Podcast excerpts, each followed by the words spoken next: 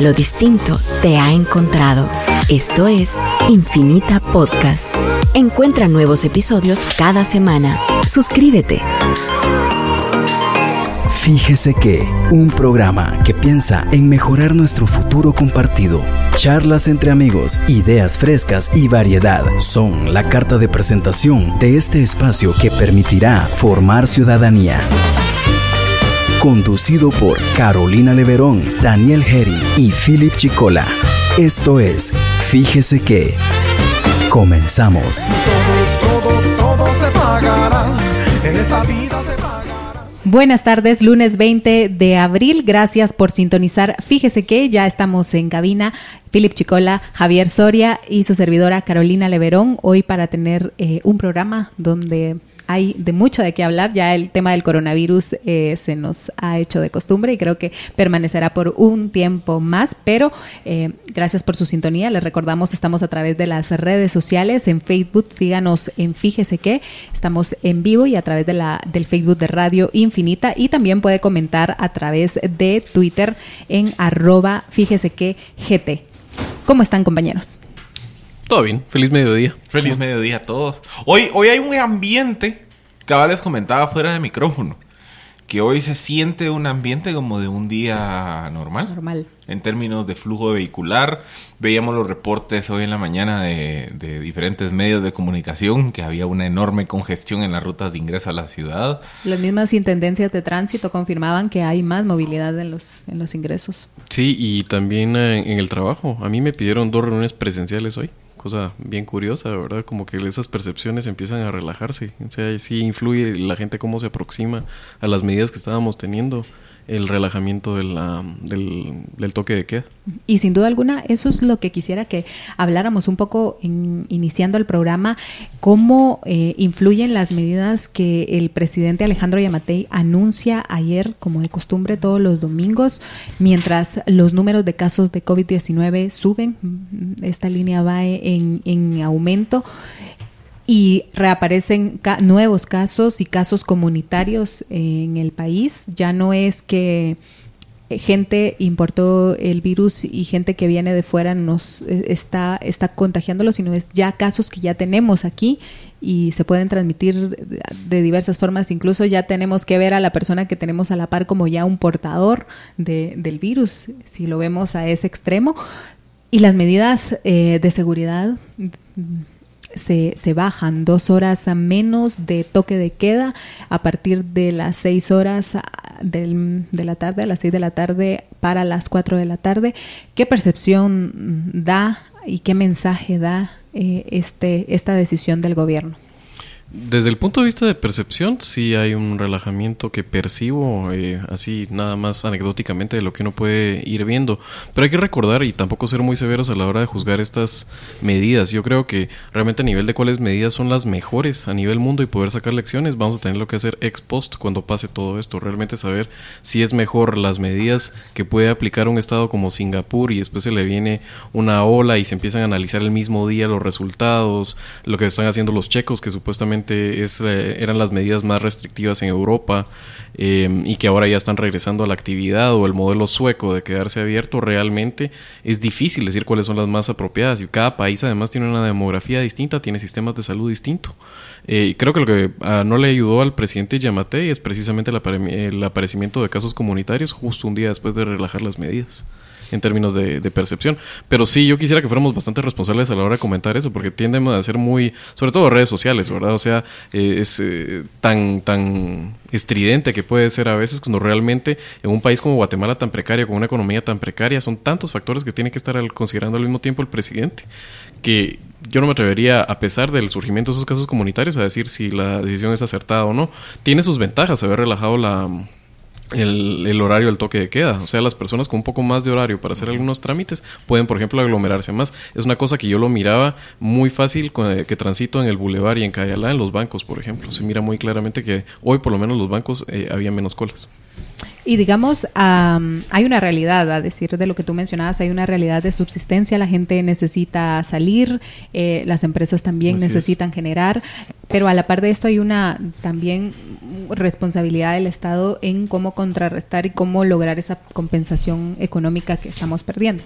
Sí, yo quería construir un poco sobre lo que decía Javier, porque vean, yo creo que es muy fácil, a ver, en términos de percepción, obviamente cuando, cuando se anuncia la medida de una reducción de dos horas del toque de queda, la percepción inmediata es hay una relajación de las medidas.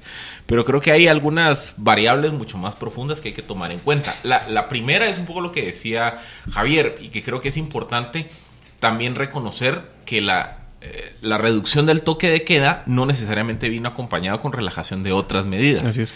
sino que pareciera entonces que la lógica va en dos sentidos. Primero, reducir un fenómeno que ya habíamos visto en las últimas semanas, y es que entre 2 y 4 de la tarde se ha generado una especie de hora pico en términos de tránsito vehicular. Eh, ¿Por qué? Porque básicamente eh, mercados, las empresas que mantienen cierto nivel de operación y demás están abiertas hasta las 2 de la tarde. Entonces, ¿qué pasa? Ese periodo de 2 a 4 de la tarde se estaba convirtiendo en el momento de concentrar a todas las, las personas que salen, sobre todo de la ciudad de Guatemala, a las ciudades dormitorio intermedias. Entonces, una, algo que habrá que evaluar y hay que ver, digamos, el primer impacto hoy en la tarde, es si lo que se buscaba era tratar de evitar la concentración vehicular y movilización en esas dos horas y que se dispersara más a lo largo del horario de la tarde.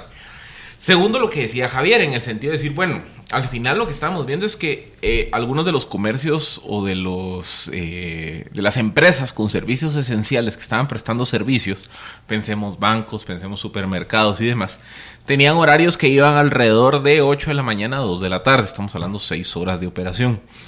Además de las reglas de no más de un número determinado de personas en las instalaciones y demás. Entonces, ¿qué pasaba? Había una enorme concentración de personas porque había demasiado flujo en tan poco tiempo de operación. Quizá esta medida genere, digamos, el efecto de evitar esa concentración de personas en un momento determinado. Habrá que evaluarlo.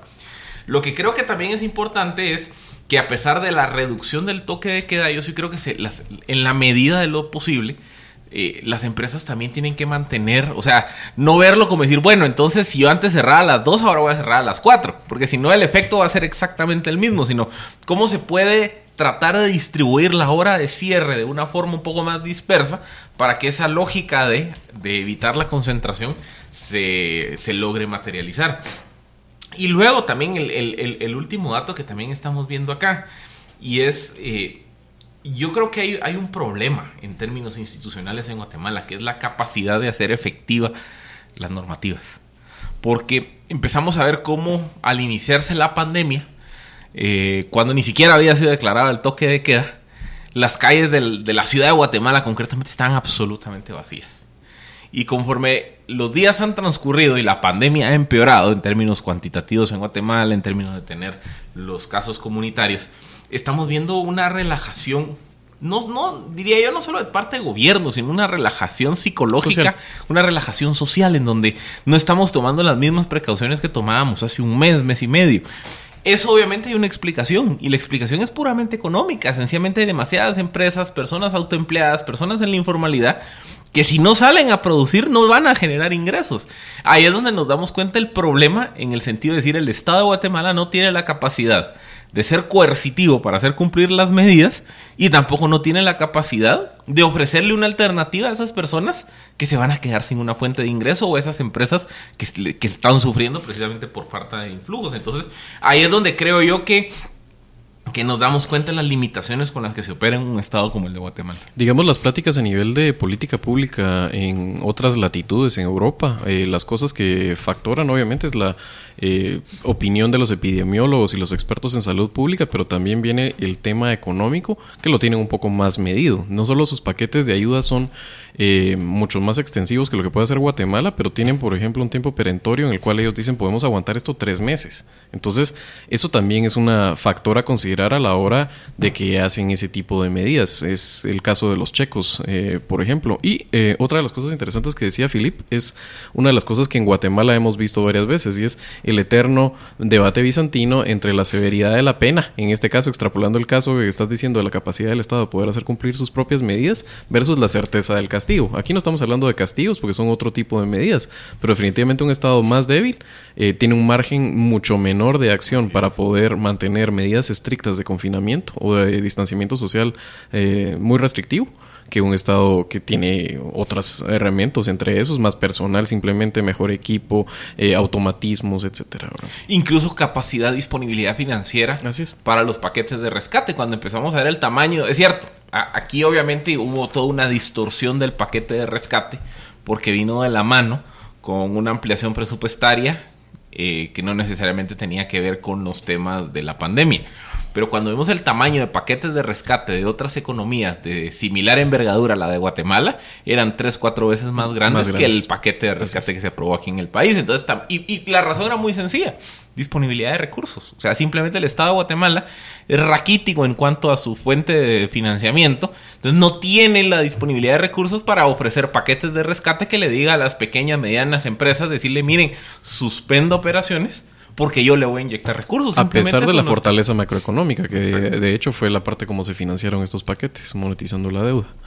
Em, y la otra cosa que tenemos también que entender es que lo que estamos midiendo con casos reales y dónde van apareciendo es una estadística muy mentirosa. Realmente la cantidad de personas que han contraído este virus y que ni nos hemos enterado eh, es, mucho más grande. De hecho, otros países con otras realidades empiezan a realizar estudios y empiezan a ver la prevalencia de anticuerpos. Los dos tipos de anticuerpos que se, que se generan después de una infección, los inmediatos y los que te generan ya que te dan la inmunidad. Por cuánto tiempo no sabemos y depende de si el, eh, virus muta o no. Pero esos anticuerpos ya aparecen en las personas que superan la eh, infección. Y solo como un dato, el en Países Bajos estiman que por lo menos 3% de la población ya tiene anticuerpos. Eso quiere decir que 3% ya superó, fue contagiado y el sistema nunca se enteró. Los casos registrados son el 0.17% de la población de Países Bajos y estamos hablando de un estado que tiene, pues, o sea, tomó medidas no las más severas en Europa, pero le, en, este caso entonces tenemos también que entender que vamos a dejar de hablar pronto de casos comunitarios por la fase en la que vamos a entrar en este momento, porque realmente ya no va a servir a hacer ese tipo de, cuestiones, vamos a salir de este intento de contención que hay del virus realmente y, lo que esperamos es que lo que se haya hecho en este momento, las medidas de instalar, eh, pues, camas de hospitales, hospitales en otros lados, desconcentrarlo, de alguna forma nos ayude a aguantar este tramo severo del, de la etapa de la pandemia en Guatemala. Es, es justamente eh, un dilema este que nos comentan que enfrentan en este momento los países en vías de, de, desarrollo como Guatemala. Si se activa la economía, si se protege la salud, es una tarea muy difícil que en este momento el gobierno tiene que también enfrentar, tomando en cuenta de esta, de que los mismos expertos están diciendo eh, que en momentos de subida de casos es imposible o no deberían de levantarse las medidas o relajarse de cierta forma las medidas. Lo decía Philip, hay, hay empresas que habría que ver si de verdad van a eh, acoplar o manejar bien los horarios, porque si hay ejemplos de gente, de empresas que antes abrían a las 8 y cerraban a las 2 de la tarde, pero ahora van a abrir a las 9, pero van a cerrar hasta las 4 de la tarde. Lo que pasa es que para hacer esos escalamientos, lo que decía Philip, tienes que tener la capacidad del Estado que pueda revisar que eso se haga. Pueden darse lineamientos, pero si no tienes un Ministerio de Economía o de Trabajo o Fuerza Policial, etcétera, para hacer ese tipo de, escalonar horarios y realmente ver que se observen, es, es un poco difícil. Y luego, por ejemplo, también siempre, siempre es importante compararnos con, porque en general, Guatemala, El Salvador y Honduras implementaron medidas muy similares en términos de suspensión de actividades, toques de queda y demás. Pero Salvador y Honduras han sido países mucho más caóticos en cuanto a los efectos de las medidas. Es cierto, aquí en Guatemala, digamos, la gran crítica que hay es que hay una especie de anarquía social en el sentido de que eh, hay muchas personas incumpliendo las medidas, no tanto por gusto, sino por necesidad, y el Estado es incapaz, digamos, de, de hacer valer las medidas de contención. Deschongue. Eh, ajá, ahí, digamos, eh, termina siendo un desorden donde yo necesito salir a la calle para producir porque si no me, muero de hambre. Ese es, digamos, el resumen. Pero cuando nos vemos, por ejemplo, Honduras. En Honduras se estableció una medida idéntica a la de Guatemala en el sentido de que las empresas que, que- que de servicios esenciales que iban a seguir operando tenían que tramitar su, su permiso ante el Ministerio de Economía hondureño. Por debilidad institucional, el Ministerio de Economía de Honduras se tardó casi tres semanas en procesar todas las, sol- las solicitudes de operación que había, cosa que no vimos en Guatemala. O sea, otra vez, relativo a, Sí. estamos un poquito mejor que nuestros vecinos.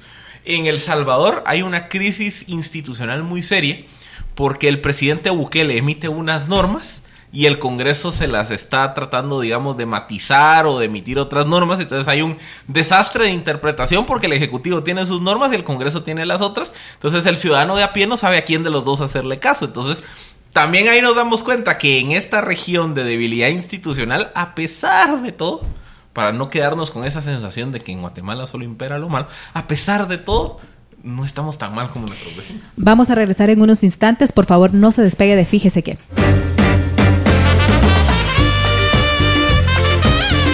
Continuamos en Fíjese que junto a Javier Soria y Philip Chicola hablando acerca de las medidas decretadas por el gobierno para eh, contener el COVID, la propagación del COVID-19 en nuestro país. Eh, hablábamos, Philip nos hacía eh, una descripción de que no estamos tan mal si nos comparamos con el resto de países eh, de la región en términos de eh, atender a la, en, en- ¿qué- De cuáles son las dificultades Eh, para- las dificultades. Sí. Aunque yo creo que la, la dificultad que hay aquí en Guatemala tiene mucho que ver con cuáles son las presiones que tiene el Estado y la capacidad que tiene el Estado de hacer cumplir la norma. Porque un poco lo que hablamos. Aquí tenemos un enorme porcentaje de la población en la economía informal que al final termina, llamémosle, viéndose obligado a tener que salir a la calle y mantener abierto su negocio, su puesto y demás, porque no tiene una fuente de ingresos. Y la alternativa, que es el bono del Ministerio de Desarrollo, pues estamos viendo, primero los recursos no están ahí, porque no se han terminado de, de vender los bonos del Tesoro. Toda la logística de cómo se va a implementar la, el bono genera ciertas dudas. Entonces, el ciudadano está desprotegido. Entonces, ¿qué le queda? Salir a la calle a vender. O sea, llamémosle, entre comillas, incumplir la, la medida o el espíritu del- del quédate en casa, porque no le queda de otra.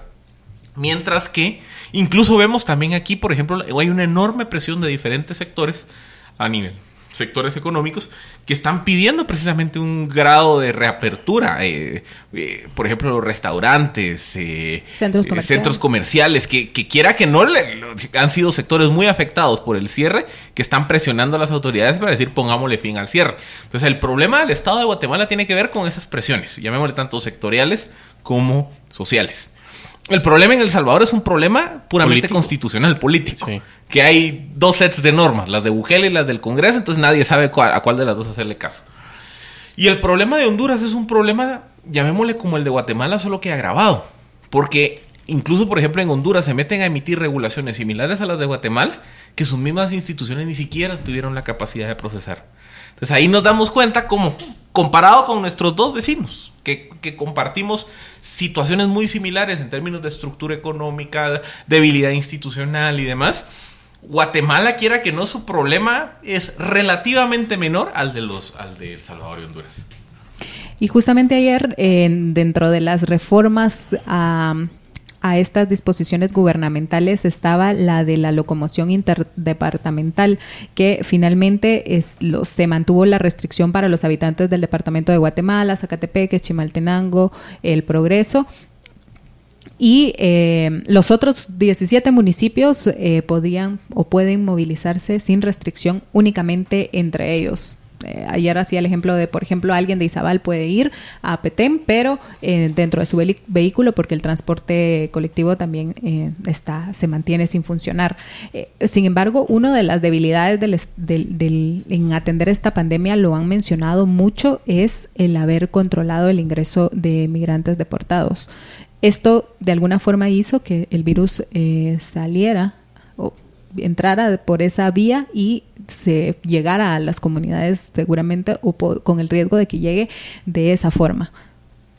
¿Hubo debilidad en ese, en ese sentido de parte de las autoridades de cómo atender la situación de los migrantes? Sí, sobre todo en no lograr un acuerdo político con Estados Unidos para suspender los vuelos eh, temprano y reanudarlos, eh, en el peor de los casos, con medidas sanitarias verdaderas. Eh, eso es realmente una herencia de la relación entre Guatemala y Estados Unidos que tuvo esa vuelta de tuerca en la dinámica con la presidencia tan nefasta de Jimmy Morales.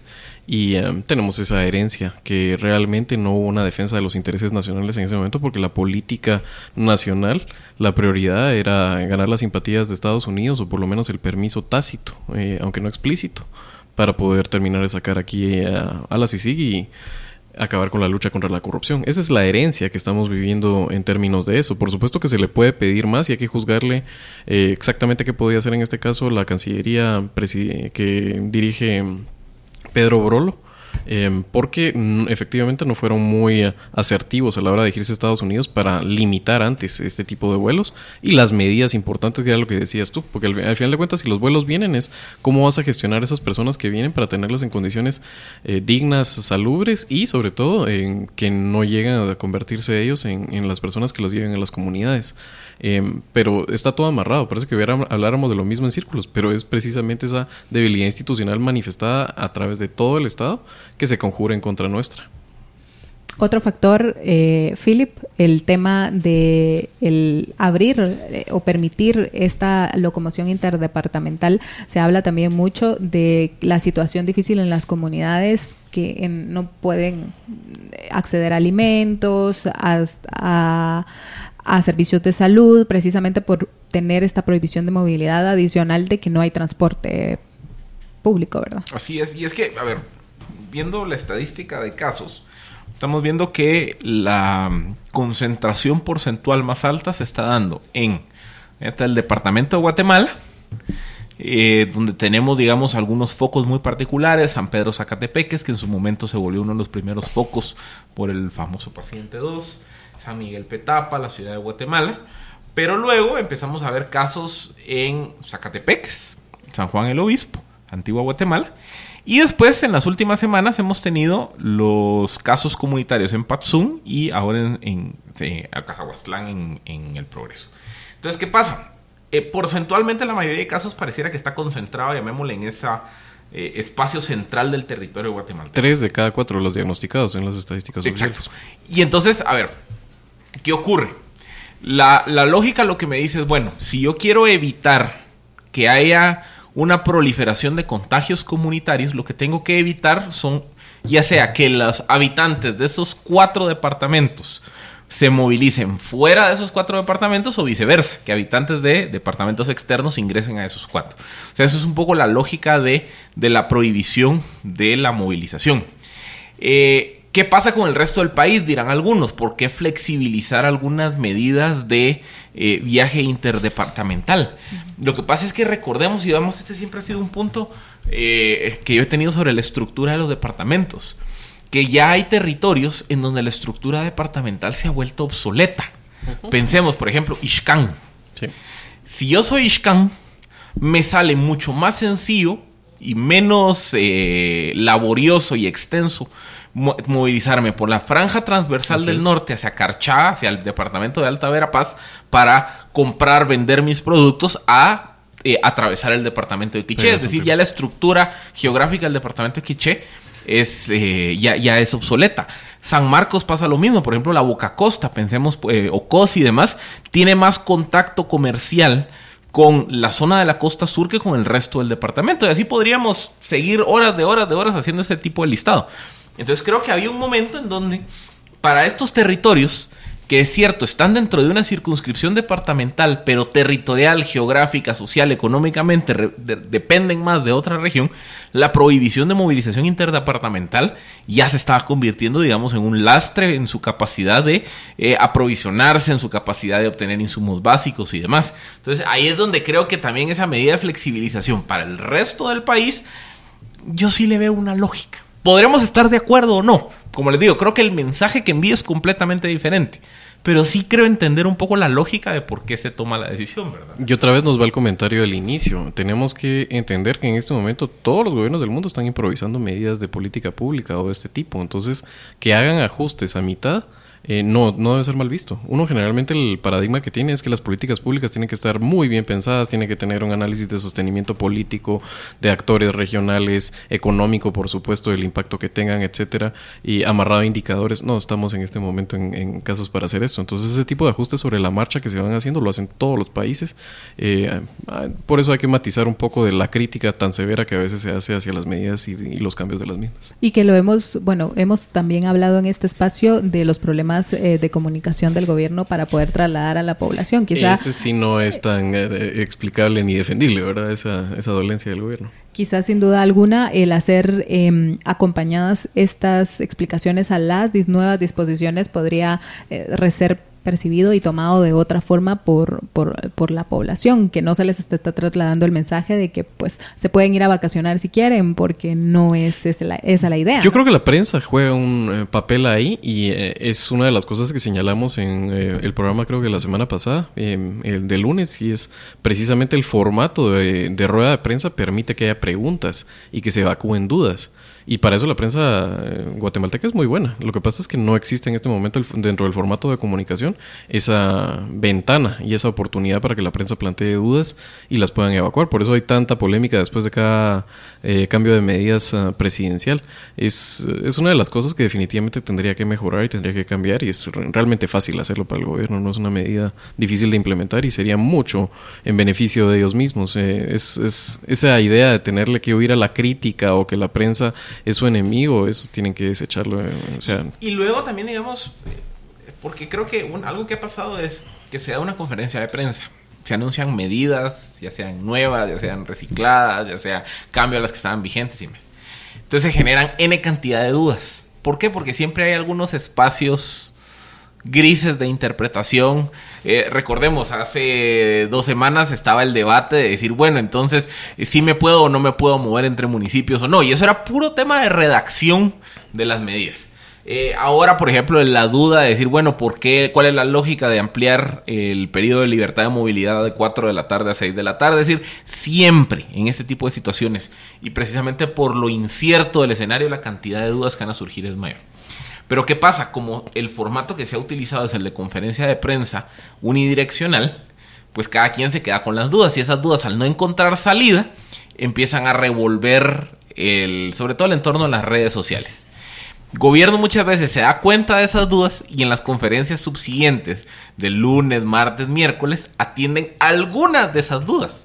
Pero como no se da, digamos, un proceso de diálogo, de discusión, de pregunta y de respuesta, muchas veces la respuesta a la duda termina generando más dudas que la que se había generado originalmente. Entonces, ahí es donde yo sí creo que, por ejemplo, el formato de entrevistas, de conferencias de prensa abierta, favorecería precisamente esa capacidad de resolver cualquier duda interrogante que surjan derivado de las medidas que se vayan a tomar. Y debería de ser el presidente el que lleve la voz cantante en todas las presentaciones públicas que tiene de mensajes de la nación, incluso, e incluso en estas conferencias de prensa. Yo no lo miro mal si toda vez está acompañado de expertos que pueden complementar, porque el presidente no está obligado a conocer hasta el último detalle. O sea, para eso precisamente hay expertos y hay gente que dirige la, el gabinete, eh, las diferentes áreas.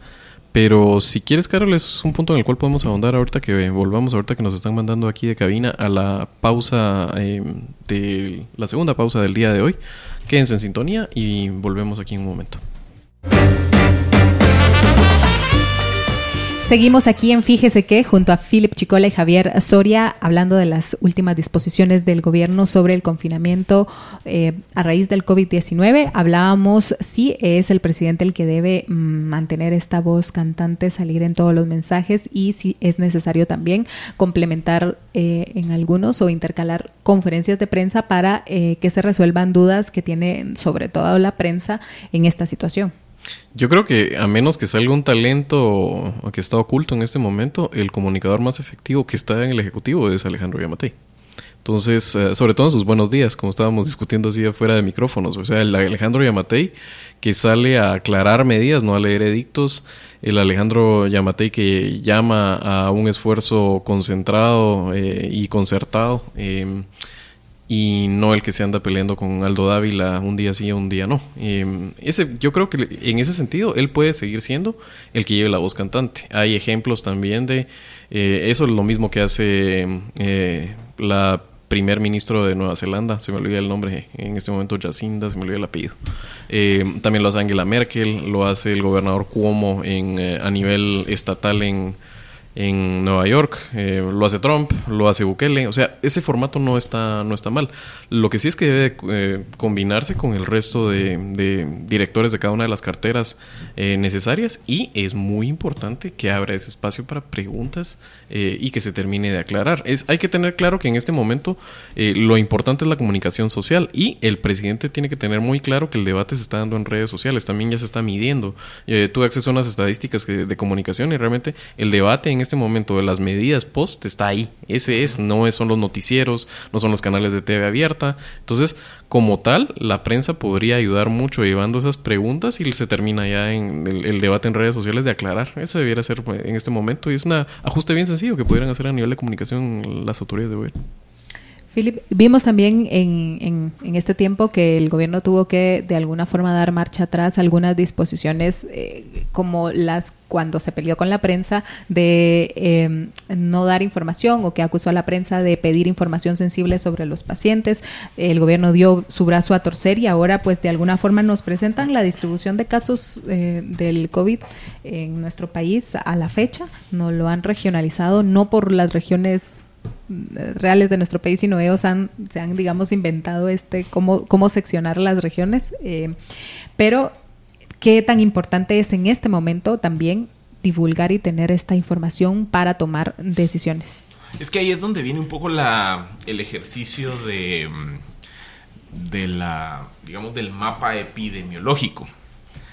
Eh, en el sentido de decir, bueno, el, el mapa epidemiológico, ¿qué es lo que busca? ¿Cuál era la lógica? Y era final, ¿cómo se contagia una pandemia? una, una pandemia se contagia en red. Yo, contagiado, que vine del extranjero, llego a mi casa y contagio a mi familia. Entonces mi esposa va a trabajar y contagia a sus, a sus eh, compañeros de trabajo. Aparte voy a, mi trabajo y, y, contagio a mis compañeros de trabajo y ellos contagian a sus compañeros, a su familia y así digamos se va multiplicando en efecto en red. Entonces si yo quiero rastrear cómo evoluciona una pandemia en un país, yo necesito construir lo que se llama el mapa de red epidemiológica, que básicamente es decir, bueno, yo sé que el caso 1 vino a Guatemala el 6 y que por contacto con su hijo lo contagió, ahora ese es el caso 2 y después por contacto con su compañero de trabajo es el caso 3. Entonces, si yo puedo ir haciendo ese mapeo de las redes de relación de los casos entre sí, yo puedo ir identificando dónde están las fuentes de contagio, qué tan contenidos lo he tenido, si las personas contagiadas estaban o no están en cuarentena, con quién tuvieron eh, contacto, etcétera, etcétera. Pero para eso se necesita un grado de información que vaya más allá de lo que se está dando el día de hoy. Por ejemplo, hoy se está hablando de cuál es la información pública que da el gobierno.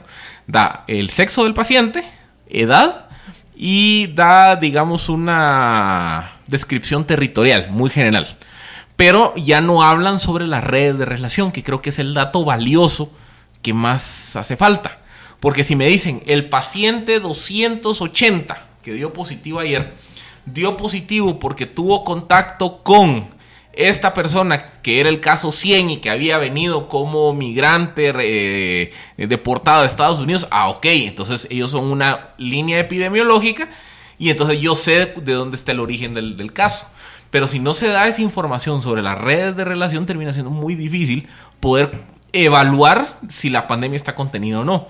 Eh, por ejemplo, de los 290 eh, casos que hay, vemos que hay dos focos de contagio comunitario.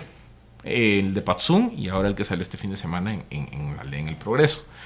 Pero también es interesante evaluar el resto de casos, porque luego veíamos, por ejemplo, casos en donde el cordón sanitario donde las medidas de cuarentena fueron insuficientes. El famoso caso de eh, San, de San Pedro Zacatepec.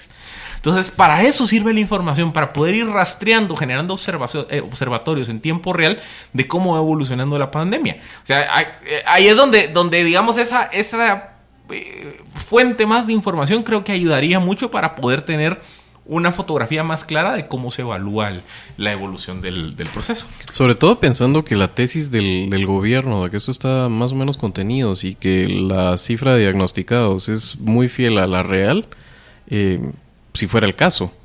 Lo que pasa es que yo realmente creo que a tenor de lo que sucede en otros lados del mundo, aquí lo que tenemos es un registro, un subregistro todavía mayor. O sea, si hablan en Europa de subregistros de magnitud 1 a 15, 1 a 50, aquí en Guatemala con las capacidades de prueba que estamos teniendo, realmente esas medidas incluso van a quedarse desbordadas y lo que dice Felipe en el momento va a ser imposible seguir la, la No, curva de ese árbol epidemiológico. totalmente. Y pronto, realmente, porque el comportamiento de esto eh, nos lleva a que en unos días eso va a terminar siendo imposible de seguir. No, y, y luego ta- también, por ejemplo, el, el- el otro, el otro factor, eh, cuando hablamos de la, de la tasa de subcontagios, es que esos subcontagios tienen que ir apareciendo en algún lugar. Sí. Y quiera que no, no han aparecido. O sea, ese es, ese es quizá la- el, el dato relevante, porque el contagio comunitario es precisamente una forma Un brote. que no un sé. brote en donde se empieza a evidenciar precisamente el subregistro. Porque en teoría, cuando yo estoy generando mi mapa epidemiológico, yo llevo control, en teoría, otra vez, de todos los pacientes que vienen del extranjero, que tuvieron contactos con personas del extranjero, que dieron positivos, y digamos todas las redes de contacto. Entonces, en teoría yo los tengo mapeados. Sí. Cuando me empieza a aparecer brotes comunitarios, ¿Qué pasó aquí? es que el virus me apareció en un lugar que yo no lo tenía mapeado. Entonces, ahí es donde, eh, por eso les digo, el, el- el brote, el brote comunitario termina siendo precisamente la señal de que yo ya no tengo una de dos, o controlado la pandemia, o dos, que sí, el- eh, efectivamente, yo tenía un subregistro y ese subregistro me empieza a brotar por otro lado. Todavía, digamos, en Guatemala, entre comillas, la suerte que hemos tenido es que solo hay dos brotes de contagio comunitario. Si el subregistro fuera masivo, tendríamos ya contagio comunitario en Petén, en Pero es que Esquipulas, con pero la no- política de pruebas y testeo que se está haciendo, tampoco tenés claro realmente de que te van saliendo casos y los vas detectando. O sea, hay un montón de... Recordemos que, o sea, donde se empezaron a parar los pelos, por ejemplo, en Países Bajos, es cuando se van dando cuenta y hacen eh, una una prueba aleatoria para ver la presencia de, de anticuerpos en la población y estiman que la tiene entre el 3 y el 5% de la población ya anticuerpos, o sea, ya que la superaron. Esa es gente que fue asintomática, tuvo fiebrecita un par de días o ni eso, una tosecita que no le puso mucha atención. Eso puede estar sucediendo en Guatemala también. Pero en alguno de ellos, de esas personas, supongamos que haya brotes Sí. eh, de virus asintomático, alguno de ellos va a contagiar a una persona en situación de Y riesgo. se va a grabar, sí. Y esa, y esa persona se, se va a grabar y va a requerir eh, intervención médica. Entonces, esa intervención médica me tiene que salir en el radar y no me ha salido. Por eso les digo, ahí es donde, donde creo yo que también ese dato de la falta de contagios masivos en otras latitudes también, digamos, es como el... A ver, no estoy diciendo que no haya subregistro. Si tenés 85% de asintomáticos. Ajá. O sea, ese, es, ese es el... O sea, tenés razón. de- definitivamente en algún caso, estadísticamente se tendría que complicar y te es que, tendría ajá, que te empezar a que aparecer. O sea, mi punto es que esos subregistros, tarde o temprano, te tienen que aparecer en algún lado. Y que sin duda podría ser los que estamos viendo ahorita. Es que Después ajá, de eso permitir es- alrededor de tres semanas. Cuando hablan de un caso comunitario es eso, precisamente. Eh, Ajá, era, era alguien que no lo tenía reportado, que estaba subregistrado o que sencillamente perdí control de la cuarentena de algún brote epidemiológico importado y entonces me aparece el virus en un, por ejemplo, el de la aldea. Para mí el caso de la aldea es el quizá el mejor ejemplo de la evolución del subregistro a caso comunitario. Porque todavía, a ver, también cómo evolucionan las pandemias. Las pandemias, quiera que no, evolucionan debido a contacto Sí, eh, social. Entonces, Natu, po- por ejemplo, una, una pregunta muy común que escuchamos, ¿por qué Panamá tiene muchos más casos hoy que Guatemala cuando en la fecha del primer caso fueron eh, bastante similares? Por una muy sencilla razón. Panamá es un hub internacional de tanto de comercio como de transporte. Entonces, la cantidad de personas que probablemente estuvieron en Panamá los primeros días de marzo del extranjero contagiados era mucho mayor que la que había en Guatemala. Entonces, por eso es que Panamá tiene una tasa de contagio más alta. Pero entonces mi punto es que las, los nexos de interconexión urbana, los nexos de, de interconexión comercial terminan siendo los focos a través de los cuales viaja el virus. Cuando me empiezan a aparecer virus en aldeas que tienen menor grado de relación urbanística, comercial, económica con los focos de contagio, eso sí es una señal de alerta. Incluso, por ejemplo, Patzún. Patzún mal que bien, es un municipio urbano, eh, muy vinculado a la, zona central de Chimaltenango, que está muy vinculado en el eje comercial eh, occidente de, Guatemala. Pero la aldea, en el progreso, no tiene ese nivel de relación, llamémosle urbanística, comercial, económica con los focos de contagio. Ese sí es una señal que uno dice, aquí algo pasó o aquí había un subregistro que ya salió públicamente. Es decir, ese para mí es un caso que, que, levanta, digamos, el grado de alerta en donde nos encontramos en la, en la pandemia. Sin duda alguna, también creo que vamos a ir a un corte y cuando regresemos vamos a hablar de a su criterio cuánto tiempo más tenía que aguantar el país en confinamiento, viéndolo desde el punto de vista económico y desde el punto de vista de la salud, que aunque ya los expertos lo han dicho, eh, estamos en, una, en, una, en un dilema muy difícil en el país ahora, que sin duda vamos a hablar un poco más de esto después del corte. Estamos de vuelta en unos instantes. Seguimos en Fíjese que, y es un hecho que en este momento todos los guatemaltecos estamos en riesgo de mm, contagio. Los casos están entre adultos y jóvenes. el reporte del gobierno es que alrededor del 20, de 21 años a 40 años hay 161 casos y eh, de 41 a 60 años 78 casos. Es como más o menos el rango de edades que el gobierno maneja em, en, esta, en esta emergencia. Y antes de, ir al corte, pues eh, una pregunta que en este momento todo el mundo se está realizando y el, el, dilema es cuánto debíamos o se debiesen aguantar las medidas eh, de confinamiento. Bueno, las variables que deberían de, regir esto, pero otra vez hay que tener que Guatemala es un país más difícil por, por las situaciones que hemos descrito anteriormente de debilidad a nivel de recursos y también de capacidad del Estado, es um, la que no se vea rebasado el nivel de atención que requiere el, el COVID-19, que tengas la capacidad de poderte abastecer de insumos, poder tener ventiladores, cámaras de, eh, camas de emergencia, para que el flujo de contagiados que van a caer en estado de gravedad puedan ser atendidos. Ese es lo que debería ser. ¿Y qué te limita esto? Te limita la capacidad de tu economía de poder aguantar esto, de la capacidad del Estado eh, de poder apoyar a esa economía eh, para poder después regresar. Y la otra es un tema político, que era, eh, va mucho de la mano de las percepciones. Ese es el más difícil de medir. Y es eh, la capacidad del Estado de tener la disciplina de los actores de, de, peso y poder alineados con estas políticas por cierto tiempo y por supuesto a la población. Sobre la base que volver a endurecer medidas cuando ya las había relajado es muy complicado. Se vuelve políticamente muy cuesta arriba. Entonces esas son las, eh, las, variables con las cuales no solo Alejandro Yamatei, sino cualquier gobernante en este momento tiene que, tiene que ir midiendo. Realmente yo creo que estamos bastante oscuras de la capacidad que tiene, eh, de que se ha podido crecer, digamos, el del débil eh, em, sistema de salud guatemalteco para atender en este momento. Yo creo que en todo caso, por muchos los esfuerzos que se han hecho, las donaciones, que se agradece todo eso, tanto desde la parte estatal los esfuerzos como los esfuerzos privados, es marginal lo que se puede subir en este caso la capacidad de un estado como el guatemalteco. Solo lo de ventiladores para el pelo. Ese es un, dato muy puntual que eh, esto se vamos a ser rebasados pronto. Entonces empiezan a jugar más los otros, los otras variables, las presiones sectoriales, la gente que no tiene la ayuda efectiva del gobierno, necesita ir a vender y a salir y, echar punta. Entonces, eh, es una respuesta que no se puede, es, es muy difícil en este momento realmente comentar en tiempo real sobre la efectividad o la, la, sapiencia de ciertas medidas. Realmente yo creo que las discusiones a nivel de política pública se van a evacuar en el plazo de un año, año y medio, cuando veamos realmente las lecciones eh, aprendidas, viendo qué país lo manejó mejor o peor. Philip.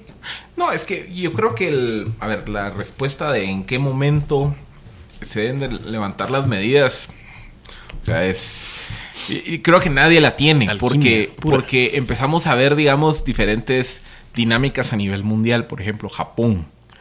Japón está viviendo ahorita un Spike. nuevo crecimiento Igual que Singapur. en la curva de contagios, igual que Singapur. Y Japón y Singapur fueron de los primeros países que tomaron medidas de contención por ahí de principios de mediados de febrero. Entonces está el debate de decir, bueno, ¿será que levantaron las medidas muy temprano? ¿O será que simplemente estamos viendo el ciclo normal de toda pandemia en donde hay una primera ola, se relaja y después vuelve a resurgir? O sea, países que van mucho más, van, podríamos hablar de 30 a 45 días ava- eh, adelantados de nosotros en términos de la, de la evolución de la pandemia. Ahorita se empiezan a enfrentar con ese dilema de decir, ¿será que levanté muy temprano o no? Entonces, yo creo que no hay suficientes insumos para la toma de decisión. Luego tenemos los casos atípicos. Veamos lo que ha pasado, por ejemplo, Suecia. que Es el caso paradigmático. Suecia adoptó una política Muy relajada. muy relajada de- en cuanto a sus medidas. Y le ha funcionado. Y después, en un día, de repente miras que suben los casos en Suecia y el debate se enciende en Suecia. Exacto. Es, es- un debate muy Es candente, muy, poco fluido. objetivo. Sí. Exacto. O sea, por ejemplo, vie- viene lo que decía Javier, viene en Suecia y, se, y suben de un día para otro 200, 300 casos. Entonces la presión es gobierno, ya vio lo que usted está haciendo está mal, cierre. Y, a- y México. México también fue otro país, Estados Unidos, sin ir tan lejos, países que tomaron, digamos, medidas muy ligeras al inicio de la pandemia, que cuando empezaron, Estados Unidos, cuando empezó a ver el brote masivo, dice no hay que cerrar. Y ahorita está la discusión de decir hay que reabrir. Pero al final todos estos decisiones eh, dependen de otras variables que van más allá de la curva epidemiológica, depende mucho de dinámicas económicas. Sí. O sea, hay una perenne preocupación de decir, a más tiempo yo pase cerrado, más lenta va a ser la recuperación económica.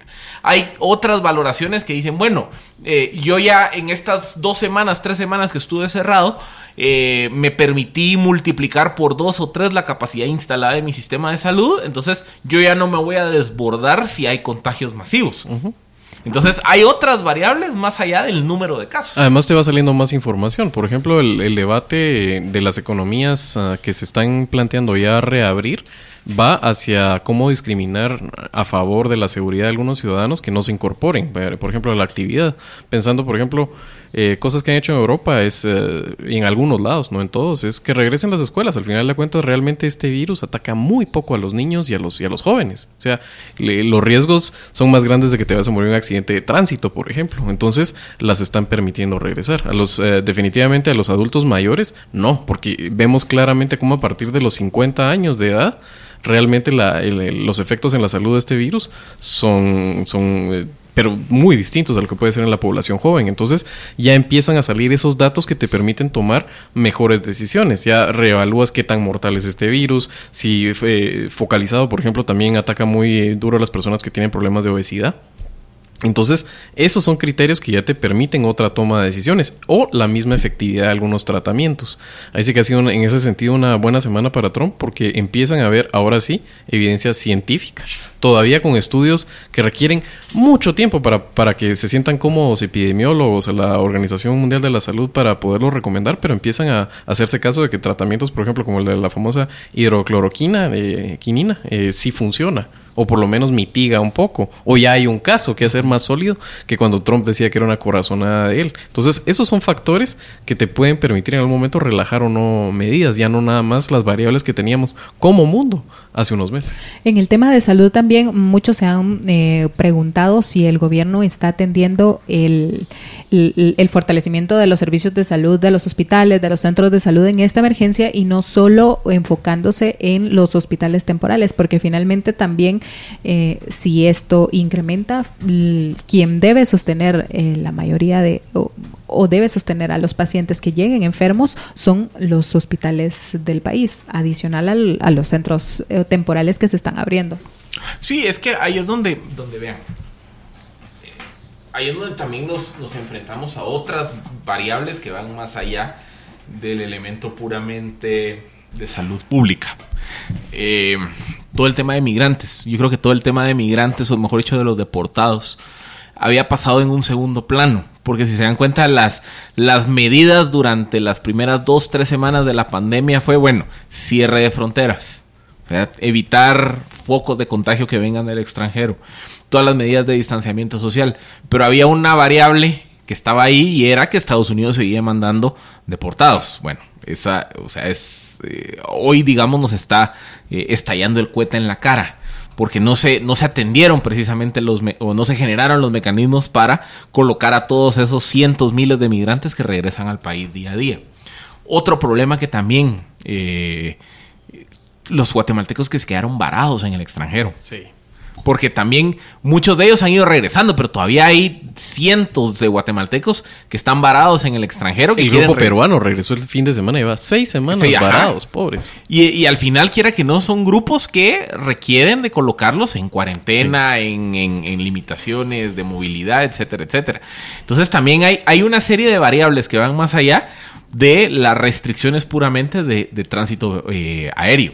Pero luego se viene la siguiente complicación, que, es un poco lo que algunos teóricos de las epidemias le, están empezando a denominar como el dilema del gato y el ratón. ¿A qué se refiere este dilema? Es que tarde o temprano vamos a regresar a cierto nivel de, de- normalidad. O sea, no estoy diciendo que sea mañana, pero algún día vamos a ver que se reanuden ciertos vuelos, que se reanuden o que se re- reaperturen las fronteras. Entonces el problema es que cuando se regresemos a ese grado relativo de normalidad, otra vez nos abrimos flancos para nuevos focos de contagio, para una nueva segunda, tercera, cuarta ola del virus. Y ahí es donde, donde también hay que, hay que entender de que este va a ser un proceso de estira y encoge hasta que una de dos, o desarrollemos inmunidad colectiva, o eh, las investigaciones respecto de vacunas y tratamientos médicos ya terminen de concluir realmente sobre la existencia de una vacuna para prevenir el virus o de tratamientos médicos que el tratamiento básicamente tiene un objetivo, evitar el avance de la enfermedad y que la enfermedad llegue a niveles críticos, severos o que sean, digamos, que afecten la vida de las personas. Entonces, hasta, hasta que no tengamos inmunidad colectiva o hasta que no haya vacuna o tratamiento, esto va a ser un jueguito en donde yo flexibilizo medidas, mi curva de contagio se dispara, vuelvo a endurecer medidas, mi curva de contagio vuelve a bajar, flexibilizo medidas, se me vuelve a disparar y así nos vamos a estar hasta que le encontremos la solución biomédica a la crisis. Estoy viendo una noticia del el departamento de Zacapa, de un medio departamental que está confirmando dos casos positivos Sí. en ese departamento. Hay una prueba pendiente y 18 pruebas salieron negativas. Zacapa, que está dentro de los departamentos que tienen libre circulación, que sin duda esperaremos que las autoridades confirmen esta información en el, en el reporte diario que, que nos dan sobre la situación del, del COVID-19, pero esta es la información preliminar que tenemos. Zacapa. Y si se mantiene todavía controlada después de esas pruebas y pueden armar un árbol epidemiológico eh, efectivo a partir de ese caso comunitario, todavía podrían mantener cierta relajación de medidas. Todo, o sea, lo que importa en ese caso es que la información eh, te arroje que todavía es una cosa que puedes mantener a nivel de cuarentenas y de cordones sanitarios o medidas de, de- ese tipo. Eh, pero, bueno, hay que entender que pronto esto de todas maneras se va, va a tener una escalada que... mm, es, es lo que se ha observado en todos los países. Guatemala no puede al final de cuentas ser tan atípico, a pesar de que en el momento hemos esquivado la bala. Esperemos que las medidas que se han hecho realmente hayan salvado la mayor cantidad de vidas posibles. Sin duda alguna, también eh, respondiendo un poco las preguntas de los oyentes antes de finalizar esta primera hora, porque en la segunda hora tenemos un programa, eh, una hora bastante interesante para hablar sobre todos los inventos tecnológicos en medio de este COVID-19. Pregunta un oyente si, eh, bueno, la duda es, qué piensan sobre la caída del barril del petróleo. Entiendo que es... eh, por el tema de la baja del precio de la gasolina en nuestro país y en cuánto tiempo se tendría que ver. Preguntan. Se Hay que tener en el cuenta crudo que, también, sí. que la, la población ahora pues va de alguna forma a utilizar más su vehículo. Hoy se desplomó el club. Hay, digamos, hoy, hoy es- sale más caro una bolsa de chucherías de Tortrix que un barril de petróleo. Sí. más caro que el agua. Más caro que el agua. O sea, el, el agua está más cara que el petróleo. Eh, a ver, recordemos una cosa, que eso es un, un, digamos, un error de concepción básico que hay. El mercado del petróleo es distinto al mercado del combustible, porque recordemos que el combustible ya es petróleo refinado y ahí hay una serie de costos además, que digamos, es cierto que el precio del petróleo tira Está hacia abajo el precio del combustible, pero- pero hay una serie de costos que son independientes. habiendo dicho eso, la, generalmente el precio del combustible va de 3, de tres a 5 semanas atrasado Sí. en su comportamiento respecto del precio del, del petróleo.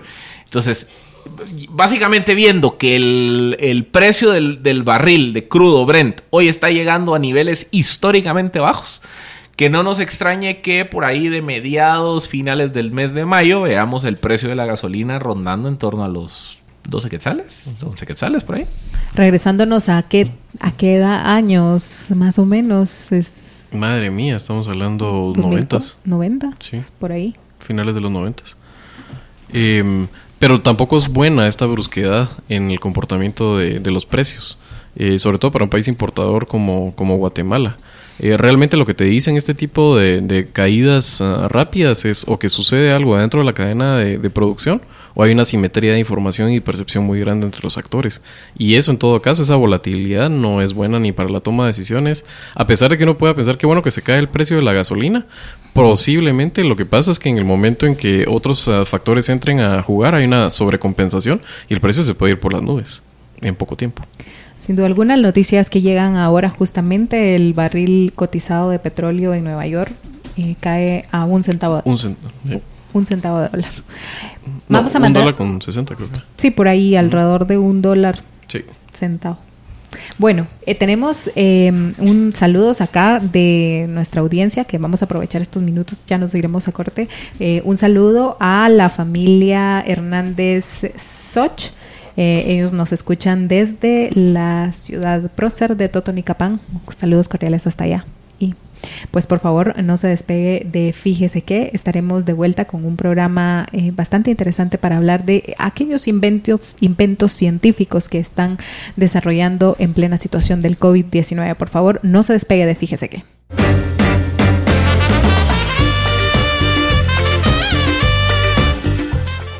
Estamos de vuelta en Fíjese que, gracias por seguir en sintonía de Fíjese que en esta segunda hora vamos a tener un programa para hablar de la ciencia en acción ante el COVID-19 y eh, para ello hemos invitado vía telefónica a Olga Contreras, ella es subdirectora de Innovación, Transferencias Tecnológicas y Emprendimiento de la Secretaría Nacional de Ciencia y Tecnología. Buenas tardes, Olga. Buenas tardes. Muchas ¿Cómo están? Bien, bien, bien, gusto tenerla. Gracias, gracias por atender esta llamada. Muchísimas gracias a ustedes por invitarme. Pues eh, quisiera tal vez que nos cuente un poco para poner en contexto a la población eh, acerca de, de, del proyecto que ustedes realizaron eh, para eh, de alguna forma dar a conocer y apoyar todos estos inventos tecnológicos que, que han surgido a raíz del COVID-19 es en el marco del reto de innovación abierta COVID-19. Muchísimas gracias. Nosotros, yo rep- represento a la Secretaría Nacional de Ciencia y Tecnología y en la Secretaría nosotros estamos convencidos de que la ciencia, la tecnología y la innovación nos puede ayudar a superar cualquier obstáculo. Entre esos, pues por la situación que estamos viviendo, el obstáculo inmediato era el COVID-19. Entonces fue por eso que se lanzó el reto de innovación abierta COVID-19 para fomentar eh, la, la ciencia, la tecnología y la innovación y poder, de- poder realmente sacar, porque estamos convencidos de que hay muchos guatemaltecos y guatemaltecas que son muy ingeniosos, que tienen mucho conocimiento, muy competentes y sabemos y sabíamos que ellos podían presentar muchísimas opciones para ayudarnos a combatir esta pandemia en Guatemala.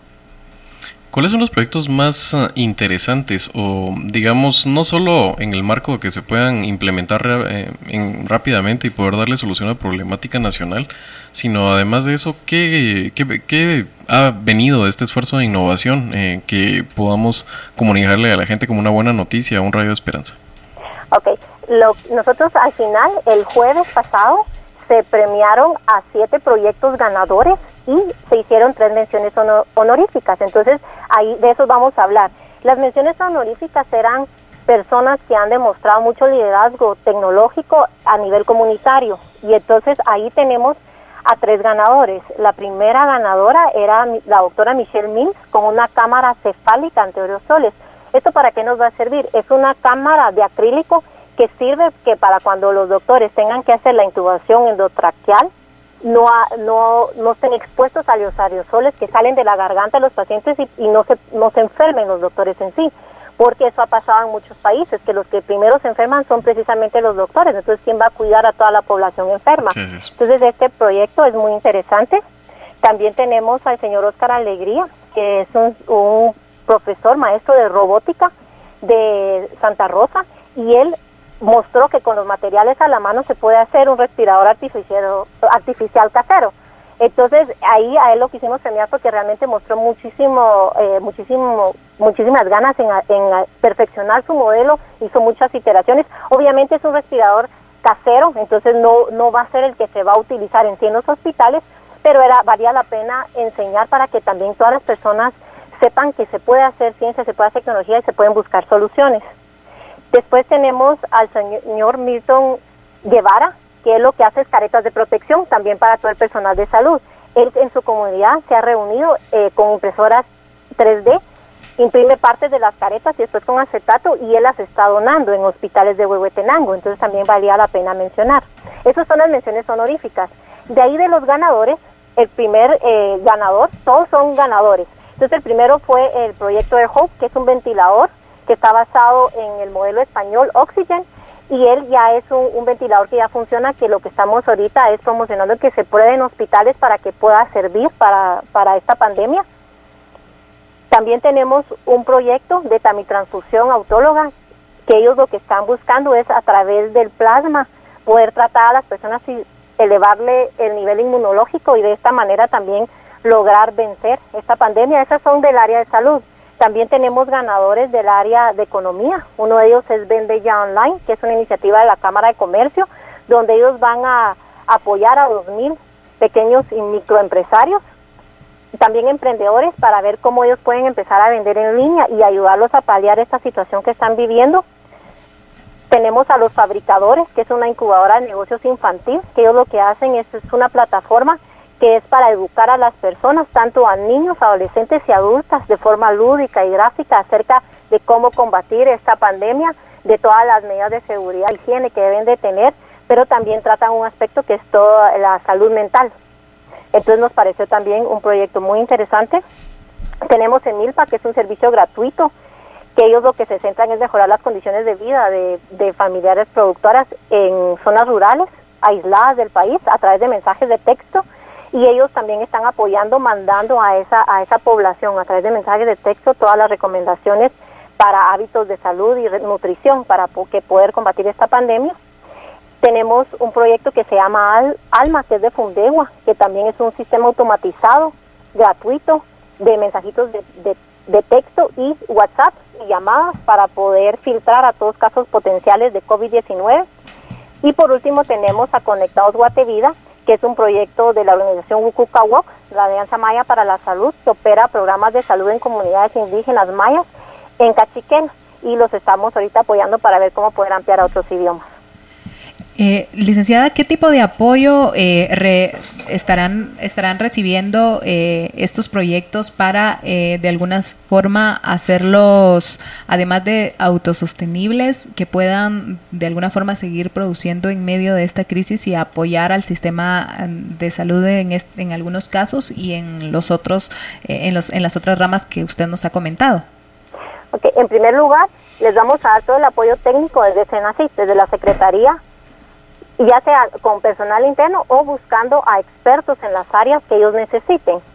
Eh, por ejemplo, eh, el de transfusión, pues se va a buscar un experto en inmunología y eh, buscar a todos aquellos expertos que los puedan apoyar desde el punto de vista técnico. Ese es el primer gran apoyo. Y el segundo apoyo es, vamos a hacer todas las alianzas con las instituciones responsables, por ejemplo, todos los que son de salud con el Ministerio de Salud Pública y Asistencia Social hacer las vinculaciones necesarias para que esos proyectos sean evaluados y ya el ministerio sea, porque es el ente rector de la materia quien decida si se autorizan los proyectos para llevarlos a nivel nacional. Y con las otras, por ejemplo, los que son de economía, pues nos vamos al Ministerio de Economía. Y así vamos a hacer todas las alianzas con las instituciones necesarias para poder ver si realmente los proyectos pueden ser aplicados a nivel nacional. Y por último, les vamos a dar un acompañamiento para buscar el financiamiento necesario para poder ejecutar estos proyectos. En este momento, eh, ¿ninguno de los proyectos está siendo aplicado? Hay algunos que sí ya están funcionando, ya por su cuenta. Por ejemplo, Vende Ya Online y Emilpa ya funcionan. Entonces sí hay algunos que ya están funcionando igual desde los fabricadores, ya funcionan por su cuenta y lo que queremos nosotros es darles impulso para que puedan subir y ya ser aplicados a nivel nacional. Por ejemplo, el, um, la opción para un respirador que estaba usted platicando. Eh, realmente es una solución que puede en un corto tiempo poder uh, dar o mitigar un poco el problema del déficit, porque ese es uno de los principales problemas que hay en este momento el indicador de ese, el ventiladores, creo que el dato era menos de 60 ventiladores del sistema nacional guatemalteco, en todo el país hay menos de 800 creo, o sea, la mayoría son privados y están ocupados. Entonces, ¿en cuánto tiempo se podría esto realmente hacer pruebas, ver si es funcional y saber que se cuenta con ese recurso? ¿Se puede por esa vía subir la, disponibilidad de, ese tipo de asistencia eh, médica que es muy útil en este momento por el COVID? Sí, en cuanto al proyecto de los ventiladores, ellos, eh, pues obviamente lo que están haciendo ahí es una transferencia de tecnología, porque ellos se están basando en un diseño español que, que está que ya está aprobado. Entonces, lo que necesitamos aquí es, eh, el, tiempo no se lo puedo dar desafortunadamente porque necesitamos el apoyo del Ministerio de Salud, pero sí podemos decirles de que sí, si se somete a las pruebas necesarias y recomendadas por el Ministerio de Salud y es aprobado por el Ministerio de Salud, sí es una opción factible para ayudar a paliar. Obviamente también tenemos que ser muy claros en decir de que este no es un ventilador como el normal que ustedes miran en, un, en un hospital, es un ventilador de emergencia para casos no críticos. Obviamente una persona con un caso crítico sí necesita los otros protocolos, pero esto es para ayudar a liberar un poco las manos de los doctores y no tener que hacer eh, el, bombeo, digamos, artificial a mano, sino que podrían hacerlo con estas máquinas. Pero es un equipo de emergencia que sí podría llegar a, funcionar, sí es aprobado por el Ministerio de Salud Pública y Asistencia Social. En términos económicos, eh, más o menos, eh, ¿cuánto podría ser más barato el, construir este tipo de, de, instrumentos o herramientas para atender esta pandemia que el adquirir insumos eh, que se requieren en este momento? comercialmente. Exactamente. Sí, y la otra ventaja que tenemos es de que sí es una producción local. Sí necesitan importar algunos algunos eh, componentes, pero ustedes después van a entrevistar a los responsables, ellos les darán los mayores detalles, pero sí es una ventaja que se podría fabricar aquí en Guatemala y entonces obviamente nos quitamos eh todos los eh, costos extras como la importación en sí y los tiempos. Entonces ahí es donde se mira el beneficio dentro de toda la rama de, conocimiento. Eh, vemos que hay proyectos de salud, de economía, de tecnología de la información, pero también qué otros participantes hubo, es decir, eh, qué ramas de la ciencia, del conocimiento, de la información se activaron para participar en este reto de innovación. Realmente recibimos respuestas de todo tipo. Y obviamente tienen que haber ganadores, pero eso no significa que los otros proyectos no eran buenas ideas. La ventaja que tuvieron estos fue que estaban más estructurados y podían llevarse a cabo o realizarse en un corto plazo, en tres meses. Pero realmente recibimos muchísimos proyectos de investigación pura eh, en diferentes áreas, como la investigación epidemiológica en sí, pero también hay otras áreas como eh, incluso también el, descifrado de ADN o ver cómo se expande el virus en, en Guatemala. También recibimos muchísimas propuestas sociales recibimos, eh, realmente fue una gran variedad, entonces sí hay muchísimo, tenemos le llamamos un banco de ideas, de todas las ideas que nos presentaron, nosotros vamos a seguir evaluando esas, porque sí creemos que muchísimas sí tienen potencial si se siguen trabajando, pero fue de, todo tipo, desde educación, economía, salud mental, salud general, todos los ámbitos que, que recibimos al final 234 proyectos, propuestas. Y de esos 234, ¿cuántos consideran ustedes que pueden ser técnicamente viables y que con los que pueden ustedes seguir eh, trabajando para eh, poder implementar en algún momento? Tuvimos 33 finalistas. En primer lugar serían entre esos finalistas buscar algunos otros. restémosle los siete proyectos ganadores. Entonces ahí tenemos nuestro nuestro banco de datos de proyectos que podríamos ir ir considerando para, para poder también ir apoyándolos y ver si sus proyectos o sus propuestas son factibles. Perfecto. Le agradecemos muchas, mucho, licenciada Olga Contreras, subdirectora de Innovación, Transferencias Tecnológicas y Emprendimiento de la Secretaría Nacional de Ciencia y Tecnología. Gracias por atender este llamado. Gracias a ustedes. Feliz tarde. Feliz tarde y por favor, usted no se despegue de fíjese qué, porque hoy en unos instantes vamos a estar hablando con los creadores, los genios de todos estos inventos en medio de esta crisis.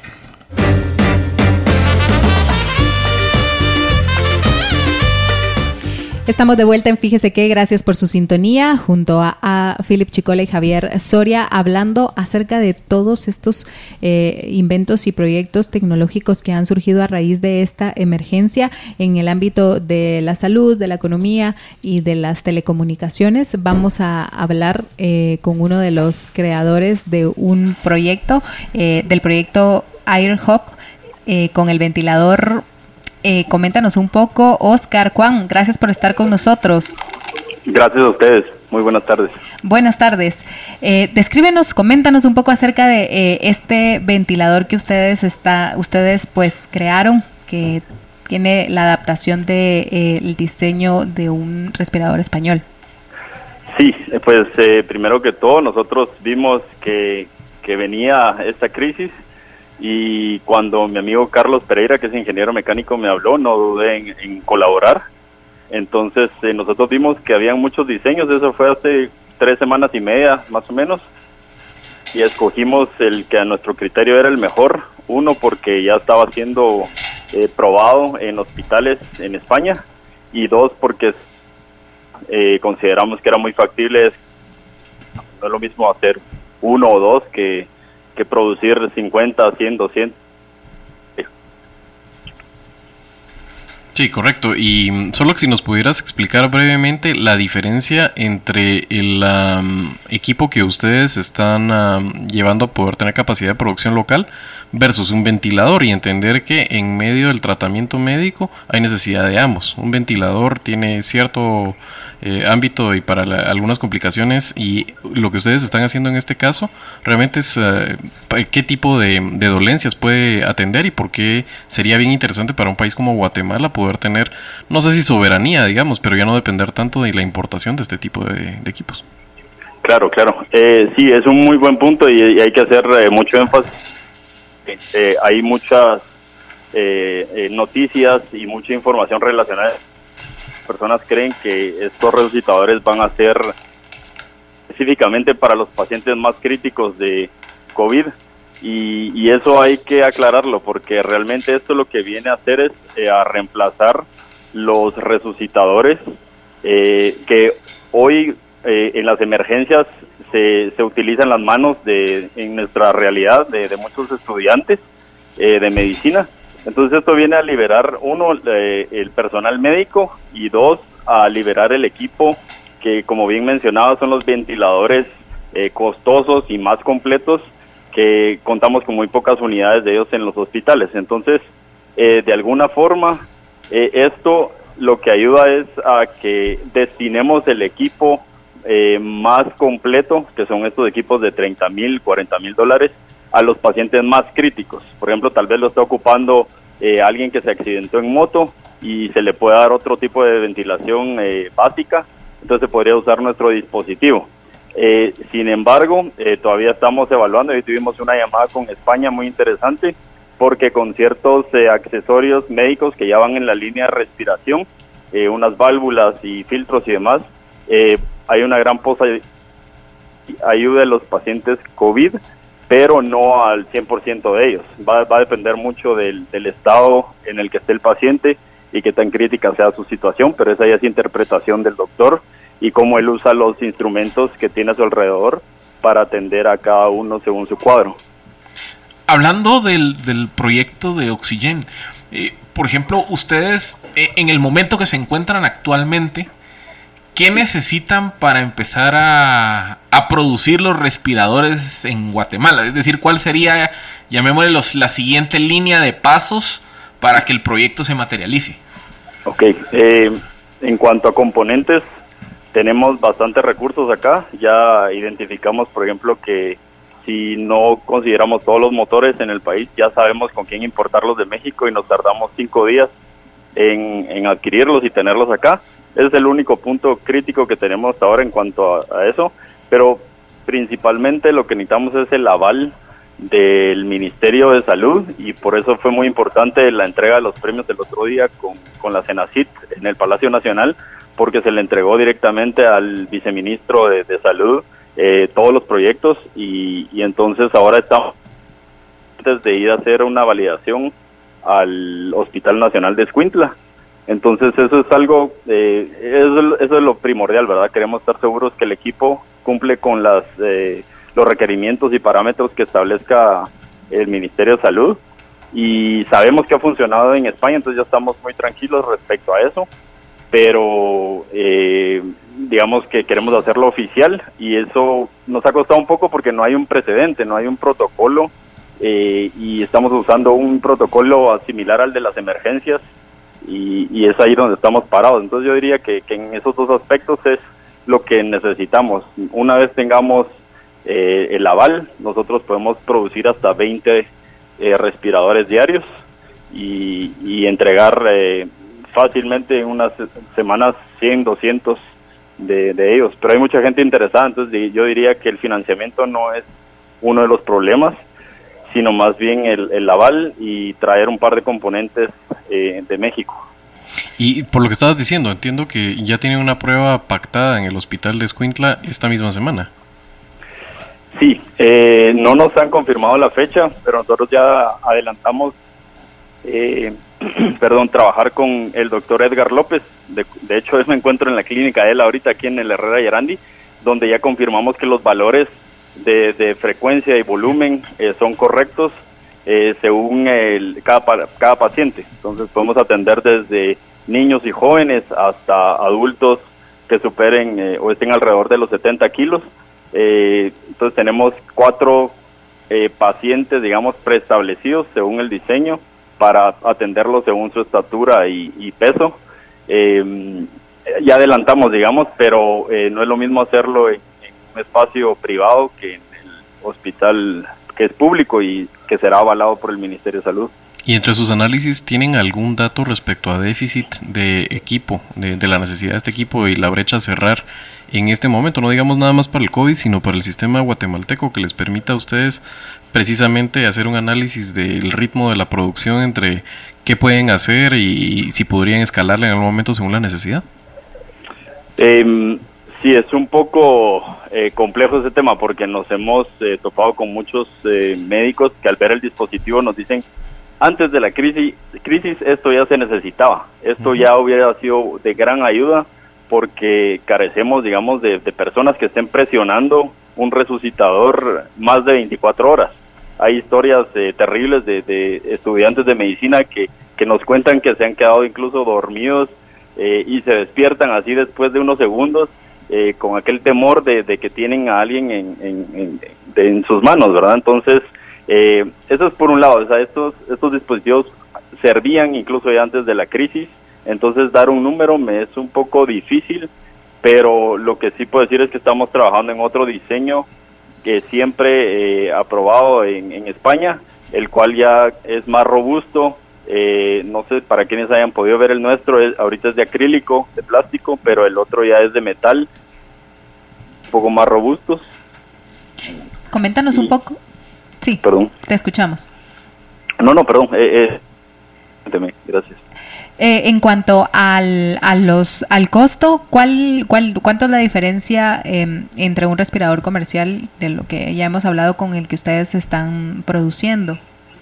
Ok, sí, es que un, un, un ventilador o un respirador eh, eh, de los que vemos comúnmente en un hospital eh, están fácilmente alrededor de los 30 mil dólares, si no es que un poco más.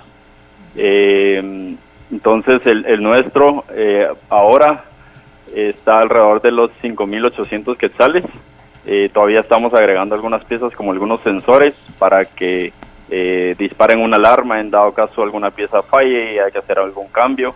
Eh, es, es por ahí por donde está el precio, que creemos que es un, un, un buen precio para, para atender la, la demanda local o las necesidades locales. Entiendo que ustedes están esperando eh, este aval del Ministerio de Salud para poder eh, comenzar a producir más estos respiradores eh, que de alguna forma podrían eh, descongestionar el, en este momento, en esta crisis, los respiradores que normalmente se están usando para no que no son temas necesariamente del COVID-19. Sí, sí, aunque sí hay un buen porcentaje, más o menos un 30% de pacientes requieren, pues con, con COVID, eh, necesitan de una respiración que es tan básica que sí se podría prestar con un equipo como estos. Ahora, los pacientes más críticos que hay que sedarlos y llevan un, un tubo en, la tráquea, eso sí ya es, es un caso eh, muy crítico que hay que tener mucho más cuidado. Cuéntanos cuánta, cuánto es con cuánto equipo cuentan ustedes para poder eh, desarrollar este proyecto y si a raíz pues de todas estas también prohibiciones eh, les implicaría alguna dificultad el poder eh, adquirir algunas materias primas para bueno estos amigos sí son industria esencial en este momento verdad sí. Sí, eh, eh, bueno nuestro tercer socio con quien estamos desde un inicio es Daniel Juárez y con su taller podemos tiene un personal de 85 personas han trabajado este material desde el año 73 en esa empresa entonces eh, estamos muy tranquilos con el material del primer modelo. Ahora el segundo eh, tiene una precisión de, corte, láser y tecnologías que nosotros ya estamos trabajando con ese proveedor. Y es eh, una máquina que puede cortar metal que solo existe una en el país. Entonces también su empresa tiene un personal de alrededor de 100 personas y, estamos, digamos que en ese aspecto muy, muy tranquilos de que sí podemos escalar eh, según las necesidades. Y han tenido también acercamientos de países de la región que también estén interesados en que ahora haya un proveedor más cercano y probablemente un precio competitivo comparado con el, la oferta mundial. Mm, antes de, del, día de hoy que tuvimos una llamada con España, sabíamos de algunos contactos que querían ofrecer esto en Costa Rica y en El Salvador.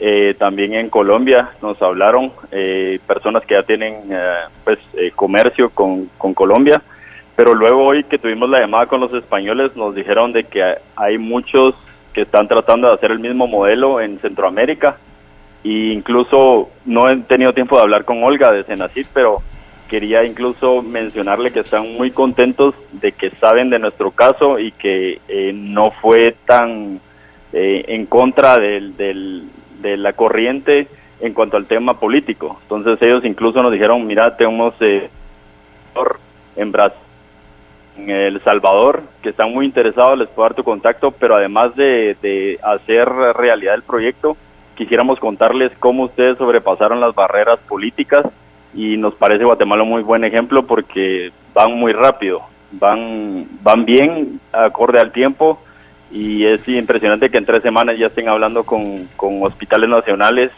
Entonces, eh, sí hay necesidad en otros países, yo diría que sí, y estamos concretando, digamos, qué, qué necesitan en particular. Algunos quieren componentes, otros quieren equipo completo eh, que se les exporte ya solo para, para utilizar. ¿Y ustedes se sienten apoyados y respaldados en esta alternativa que están ofreciendo? Sí, sí, sí, desde varios eh, puntos eh, nos sentimos muy muy contentos y muy respaldados, eh, primero por la cena equipo de y la licenciada Loren Boburg nos han apoyado muchísimo. tenemos más reuniones esta semana con ellos, con inversionistas, entonces ellos tienen todo un plan de seguimiento para eh, en serio echar a andar eh, esto. Yo sé que eso es algo que muchas veces no ocurre en Guatemala, entonces creo que están haciendo una gran labor, pero además la exposición en medios y en redes sociales la semana pasada nos ha llevado a tener llamadas muy importantes con aseguradoras, eh, con personas que tienen el capital y, y, las ganas de aportar, incluso quienes quieren hacer donaciones directas en el país. Entonces, en, tanto en lo privado como en lo público tenemos mucho apoyo, creo yo. Solo nos preguntan aquí muy rápido si nos puedes responder que el tecnológico del sur de la USAC se hizo un ventilador similar por un costo de 1500 y cuál es la diferencia en el que en comparación con el con el de ustedes nos pregunta un oyente. Eh, no lo he visto, sinceramente no lo he visto. Eh, nosotros digamos que sí estamos considerando eh, algunos agregados al diseño español, eh, como comentaba anteriormente, no, no es tal cual, sino que estamos agregando algunos sensores. Eh, además, el, el, el, las horas hombre, la, la, la, las personas que tenían, las 85 personas que mencionaba anteriormente, fabricando, que laboran en esta empresa actualmente, pues, pues hay que pagarles eh, y esto también ya incluyendo impuestos, entonces también si restáramos todo eso, quizás nos da un costo, me imagino, y, pienso que, porque conozco el precio de los materiales, me imagino que ese es un, el costo total de, ellos, no es un, precio final, incluyendo mano de obra y control de calidad incluso. Te agradecemos, Oscar Juan, por darnos un poco más de información y dar a conocer a nuestra audiencia acerca de este ventilador Oxygen GT que están proponiendo. Les deseamos muchos éxitos. Sí, éxitos y felicitaciones. Gracias por tener la llamada con nosotros y nos vamos a otra pausa comercial aquí en eh, Fíjese que volvemos después del corte. Gracias por estar en sintonía de Fíjese que ahora hablamos de otro proyecto bastante interesante, Conectados Guatevida. Eh, con una de sus creadoras, Valesca López. Este proyecto pues eh, está relacionado con el servicio de telemedicina en idiomas indígenas para eh, disminuir el COVID-19 en nuestro país, pero es una de sus creadoras que nos va a hablar acerca de este interesante proyecto. Valesca López, buenas tardes. Buenas tardes, muchas gracias por la invitación. Gracias por atender esta llamada. Coméntanos un poco, explícale a la audiencia en qué consiste este proyecto. Bueno, como eh, ya lo mencionaron, el proyecto se llama Conectados Guatevida y pues es la implementación de telemedicina en comunidades rurales indígenas de Guatemala para sobre todo limitar la transmisión del virus en comunidades rurales resolver las dudas acerca de lo que es el virus, de qué es la enfermedad, de cómo prevenir el contagio en idiomas indígenas principalmente, eh, detectar y proporcionar información de referencia en idiomas indígenas a pacientes con síntomas sugestivos y también pues apoyar al Ministerio de Salud para descentralizar el proceso de clasificación de los pacientes que necesitan eh, de alguna otra manera atención definitiva si fuera un caso positivo de COVID-19. ¿Cuáles son eh, esos canales de, comunicación que ustedes ofrecen que hemos visto y hemos discutido mucho también en este programa? Eh, ¿Hace falta eh, esa información para las comunidades?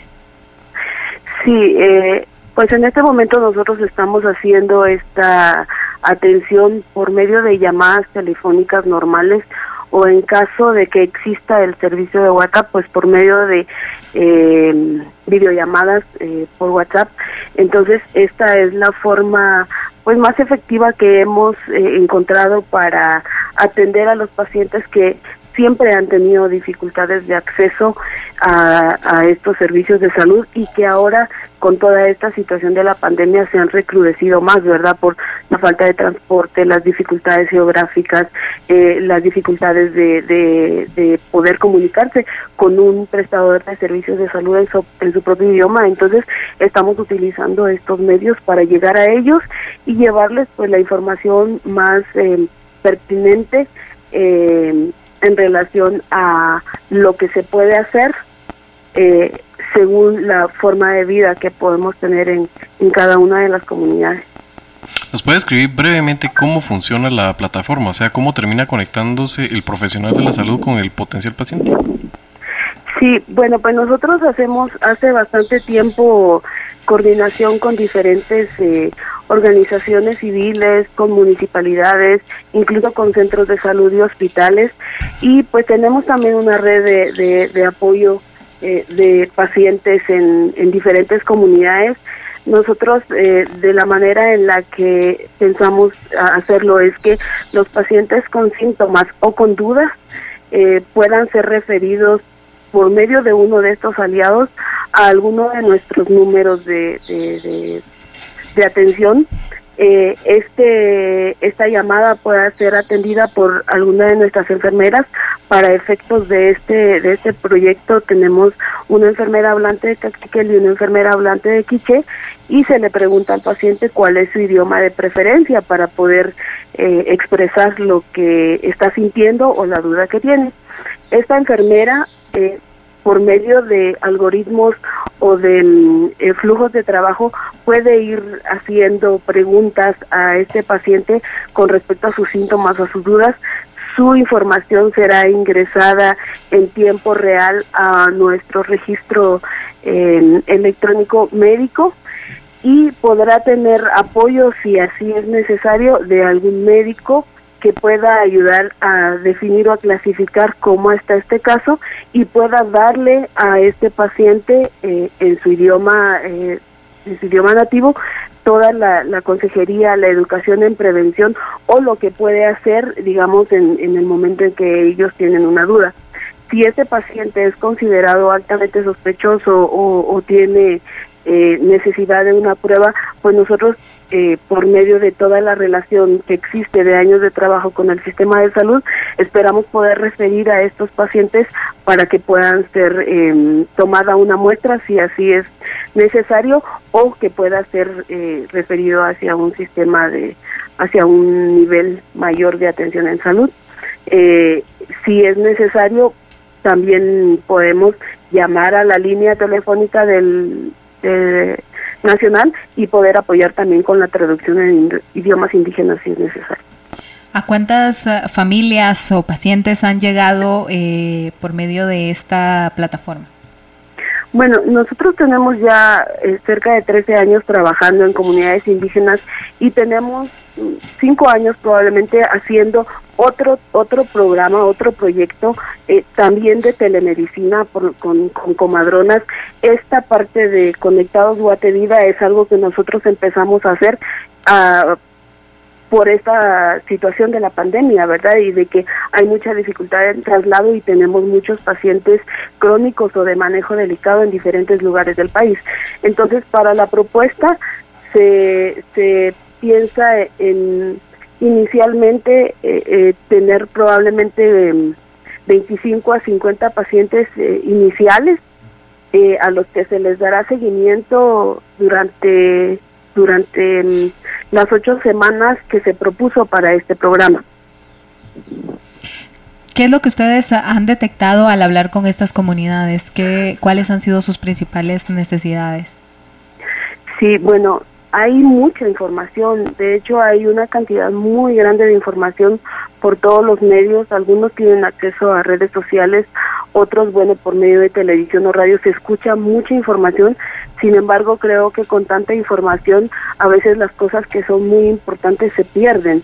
Y también tenemos una gran cantidad de pacientes eh, adultos o adultos mayores que en su mayoría no hablan español, entonces pocos mensajes pueden pueden en realidad eh, tomarse y, y aplicarse como debe ser en casa. Entonces, esta es sobre todo la, la intención, ¿verdad? Poder llegar a estas personas con información eh, actualizada, aprobada y con procedimientos que estén apegados a lo que dictan las normas de atención en salud del Ministerio y también de la Organización Mundial de la Salud.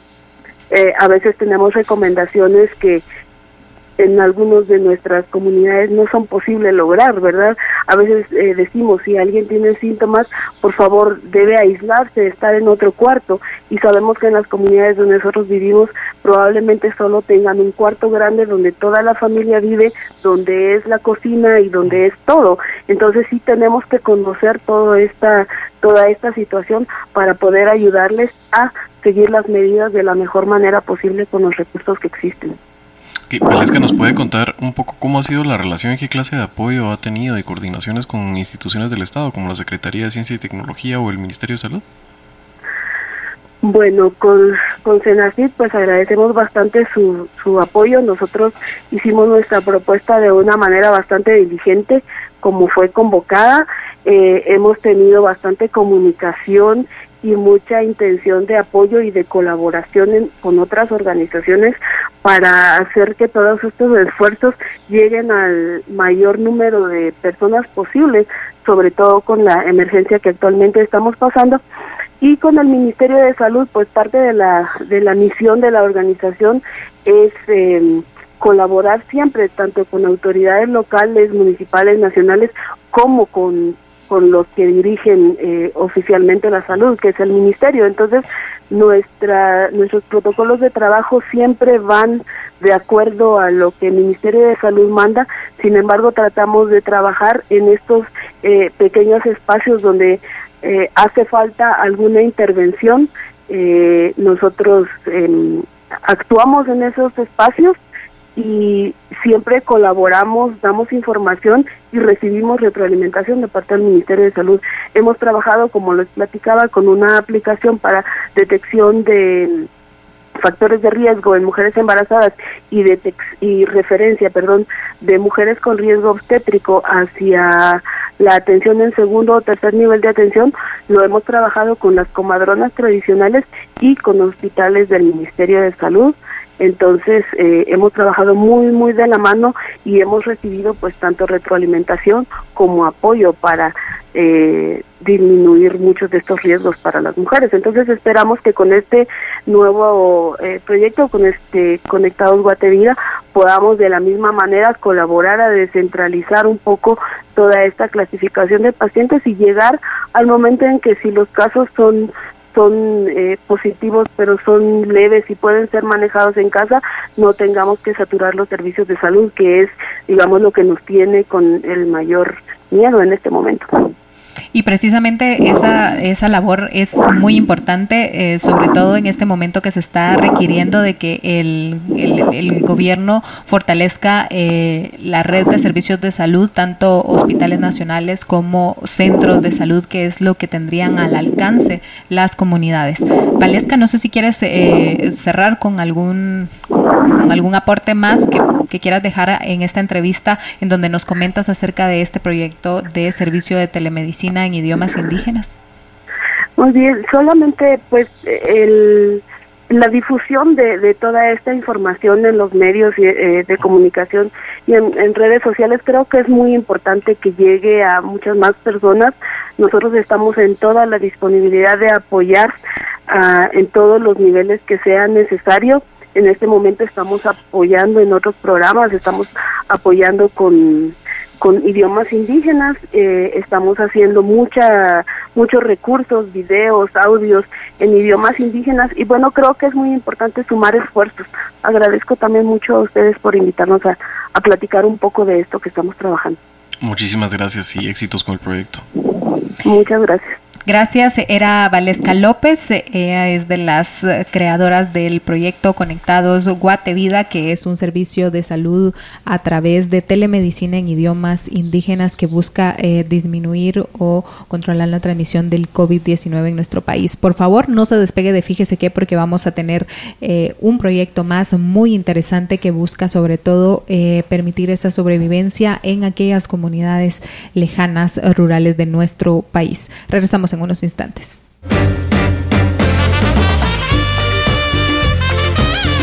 Continuamos en Fíjese que, gracias por su sintonía. Estamos aquí en cabina junto a Philip Chicola y Javier Soria hablando en esta segunda hora del programa acerca de proyectos eh, científicos o alternativas que se tienen eh, de ciudadanos que han puesto a disposición sus conocimientos para poder de alguna forma apoyar a las personas en este momento de crisis y, y por ello vamos a hablar con los creadores del proyecto Emilpa, Matías Eistrup e Ignacio Salvidea. Buenas tardes, ¿cómo están? Hola, buenas tardes. Buenas tardes, muy bien, muchísimas gracias. Gracias por atender esta llamada. Eh, coméntenos un poco en qué consiste eh, su proyecto que está relacionado con eh, la productividad y la generación de ingresos de los cultivos de los pequeños productores, personas del área rural que en este momento necesitan apoyo. Sí, eh, bueno, Emilpa nace hace dos años aproximadamente. Eh, me parece que vamos a vamos vamos a iniciar, vamos a vamos a organizar un poco la conversación en este momento. Si quieren, eh, Matías e Ignacio, ¿quién nos podría contar un poco eh, a grandes rasgos del proyecto? Adelante, Ignacio. si quiere, Matías. vamos, Matías, coméntanos tú. Ah, bueno. Eh, bueno, les decía que, mm, que Milpa es un proyecto que nació hace dos años, es un proyecto de cooperación internacional, o sea, se implementó por dos ONGs españolas, eh, con un fondo de la cooperación española eh, aquí en Guatemala. Entonces lo que se buscaba era al ver que, bueno, la población de agricultores más vulnerables aquí en, en Guatemala, uno de los problemas que tienen es la dificultad de, de acceso a información actualizada por la situación de aislamiento en que viven. Entonces, así resumiendo, Emilpa buscó crear una, un canal, una forma de, que estos agricultores pudieran tener acceso a información y vimos cómo podríamos garantizar esa acceso a información y vimos y también con, base en otras experiencias de, otros países, que enviar información a los celulares es una forma muy eficiente y muy directa de enviar información, porque la gran mayoría de agricultores eh, o de personas, digamos, en la zona rural, sí tiene acceso a, a, un, celular, entonces definimos que, bueno, ese sería el canal, digamos, pero luego, eh, al iniciar el proyecto y hacer un diagnóstico un poco de necesidades y del contexto en que íbamos a trabajar, nos dimos cuenta de que la población más vulnerable con que, con que íbamos a trabajar, que son agricultores de, de granos básicos, o sea, de maíz y frijol en el corredor seco, que fue la población que se priorizó eh, para el piloto inicial, la mayoría de estos agricultores no tienen acceso a, un smartphone ¿no? O, a Internet. Entonces adaptamos nuestra plataforma para hacerla de tal modo que la información se envía a través de este. Entonces llevamos pues un poco más de un año enviando información eh, a esto a una un, una muestra de agricultores eh, de, información a través de SMS, o sea, es un canal que permite que les llegue la información directamente a tu celular. Ignacio. Estás ahí con nosotros. Coméntanos eh, un poco acerca de cómo eh, se construye esta plataforma y a quiénes han llegado ustedes en este momento. Eh, bueno, pues para ponerles en contexto, a día de hoy, como comentaba mi compañero Matías, ya llevamos un año medio, casi dos años con el piloto. A día de hoy, tras la reorientación de nuestras actividades para dar eh, eh, respuesta a la emergencia sanitaria, social y económica que estamos atravesando, eh, ya llevamos más de 6.000 SMS enviados a un total de unas 2.000 familias. A la hora de enviar esta información, pues manejamos una campaña única, estándar, eh, Estamos, estamos teniendo un poco de dificultad con la comunicación con Ignacio. Ignacio. ¿Aló? Sí, nos comentabas que están enviando 6.000 eh, sí, mensajes. mensajes a 2.000 familias. Creo que tenemos dificultad. Matías, ¿estás por ahí? Sí, yo sigo ah, ahora sí, Ignacio. Sí, dígame. Sí, nos comentabas de a, a las familias, alrededor de 2.000 familias que han recibido este mensaje de texto.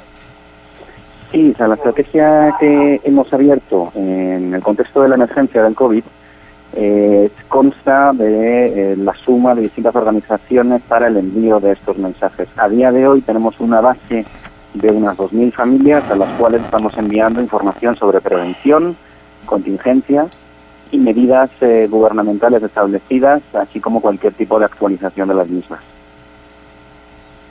¿A cuántos eh, produ productores, eh, campesinos han, han, ustedes logrado pues orientar con información de cómo eh, manejar su producción de cultivos en este momento? En, en, este momento, bueno, un poco como comentaba Matías, el inicio de esta iniciativa eh, iba enfocada a mejorar los medios de vida de la población más vulnerable, de estas familias productoras eh, que viven en zonas aisladas, eh, a través de pues eh, apoyo a la producción de granos básicos, es decir, toda la parte agraria, pero también eh, como un sistema de alerta temprana ante posibles plagas, ante posibles eventos climáticos adversos, incluso algún tipo de amenaza sanitaria como la que estamos viviendo a día de hoy. Durante la ejecución de aquel proyecto, hasta que inició la emergencia en Guatemala, pudimos dar atención en todas estas temáticas, incluyendo nutrición, salud, granos básicos y alerta temprana, a unas 1.200 familias en total, pertenecientes al área rural de tres departamentos. ¿De qué departamentos? ¿Cuáles son los departamentos donde ustedes tienen en este momento activo el proyecto? Eh, a día de hoy estamos centrados en corredor seco, eh, por lo tanto la inmensa mayoría de la población mm. llega al departamento de Chiquimula, aunque también estamos en Huehuetenango y en Verapajo.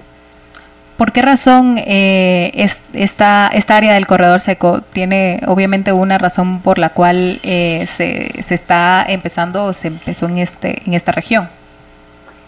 Eh, la concentración de esta información en esta región del corredor seco venía a raíz de eh, la capacidad de esta herramienta y de esta plataforma de mejorar las condiciones de productividad en, zonas donde el, paso del tiempo ha, llevado consigo un cambio de los factores climáticos normales. Por lo tanto, eh, la necesidad de apoyo eh, y de, de, previsiones más concretas en cuanto a meteorología en estas áreas era bastante más latente que en otras. Eh, les agradecemos muchísimo por compartir con nosotros eh, este proyecto que mm, ha sido pues puesto a disposición de forma gratuita a las familias productoras en zonas rurales, Matías Eistrup e Ignacio Salvidea. Gracias por estar con nosotros hoy en Fíjese qué. Muchas gracias a ustedes. Gracias y éxitos. Bueno, en esta hora hemos escuchado eh, una serie de, inventos, de iniciativas, de alternativas para atender esta crisis.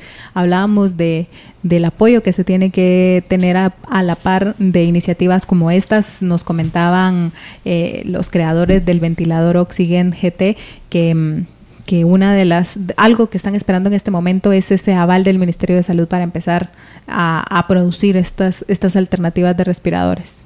Sí, como reflexión, es eh, esa parte cuando uno escuchaba que era el escollo en, este momento, parece que es bastante fácil de, saltar, ¿verdad? Pero sí estamos acostumbrados aquí a que ese tipo de cosas llevan coordinaciones que inexplicablemente toman más tiempo del que deberían de tomar. Y la otra reflexión es, em, yo creo que los tres proyectos son pertinentes para el país y es realmente lo que podemos aspirar en este momento. Nosotros no estamos ahorita haciendo innovación científica en el país, es muy poco lo que se hace de ese tipo, más de ciencia aplicada.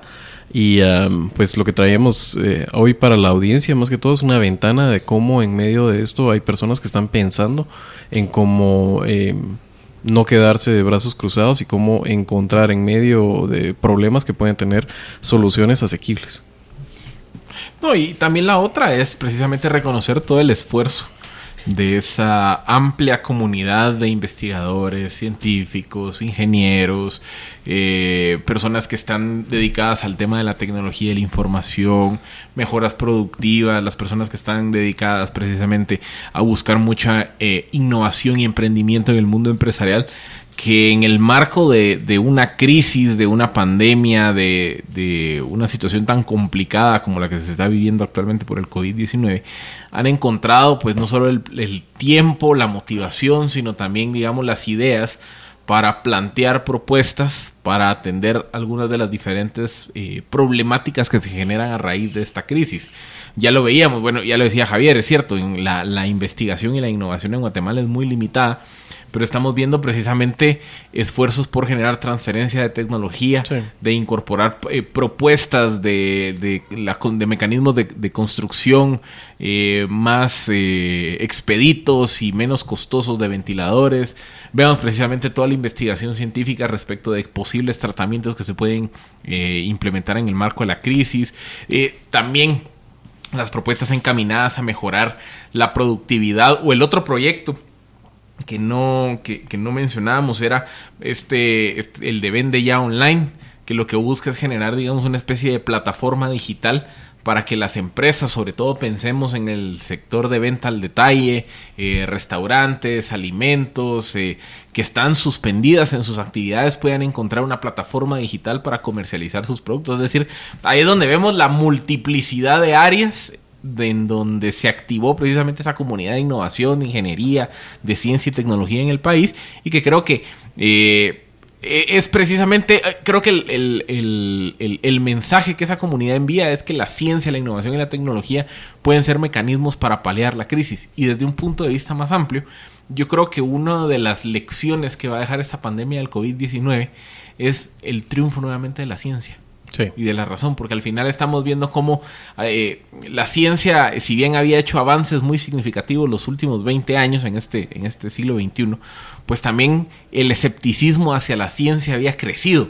Todo el movimiento antivacuna, todo el movimiento precisamente de cuestionar eh, los avances de la, de la investigación científica, la pandemia COVID-19 vino precisamente a revalorizar el valor de la ciencia y la innovación. Y creo que Guatemala, con los proyectos que hablábamos y el esfuerzo que, discutíamos en, en, este programa, evidencia que ese fenómeno es transversal y que también incluso en un país como Guatemala estamos viendo cómo la ciencia y la innovación salen, eh, ponen el pecho para tratar de encontrar soluciones a la Ya sé que estamos cerrando, pero eh, la otra reflexión que creo que es importante es que eh, no, Guatemala no es la Guatemala urbanita de los que estamos aquí a veces comentando y nos juntamos de repente para ver cómo mejoramos eh, pasar la cuarentena, qué serie de Netflix estamos viendo. Claro que eso es importante, es parte de, la, de Guatemala también, pero recordemos que hay personas que todavía viven en lugares donde ni siquiera hay cobertura de internet y precisamente proyectos como Milpa eh, cierran esas brechas y les dan información pertinente que le permite a la gente que está ahí tomar mejores decisiones,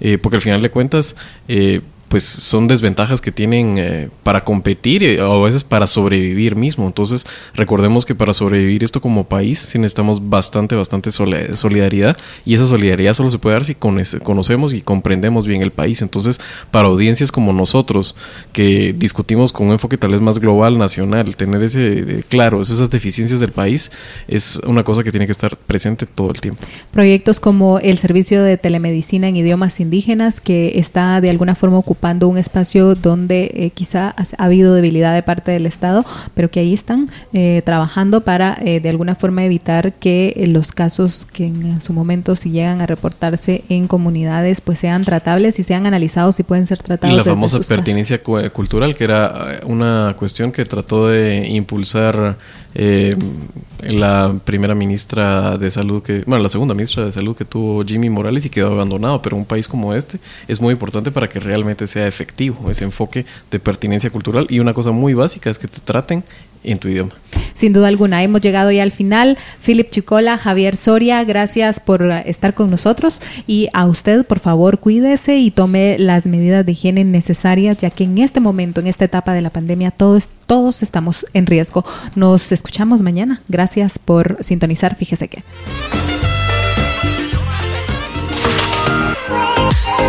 Lo distinto te ha encontrado. Esto es Infinita Podcast. Encuentra nuevos episodios cada semana. Suscríbete.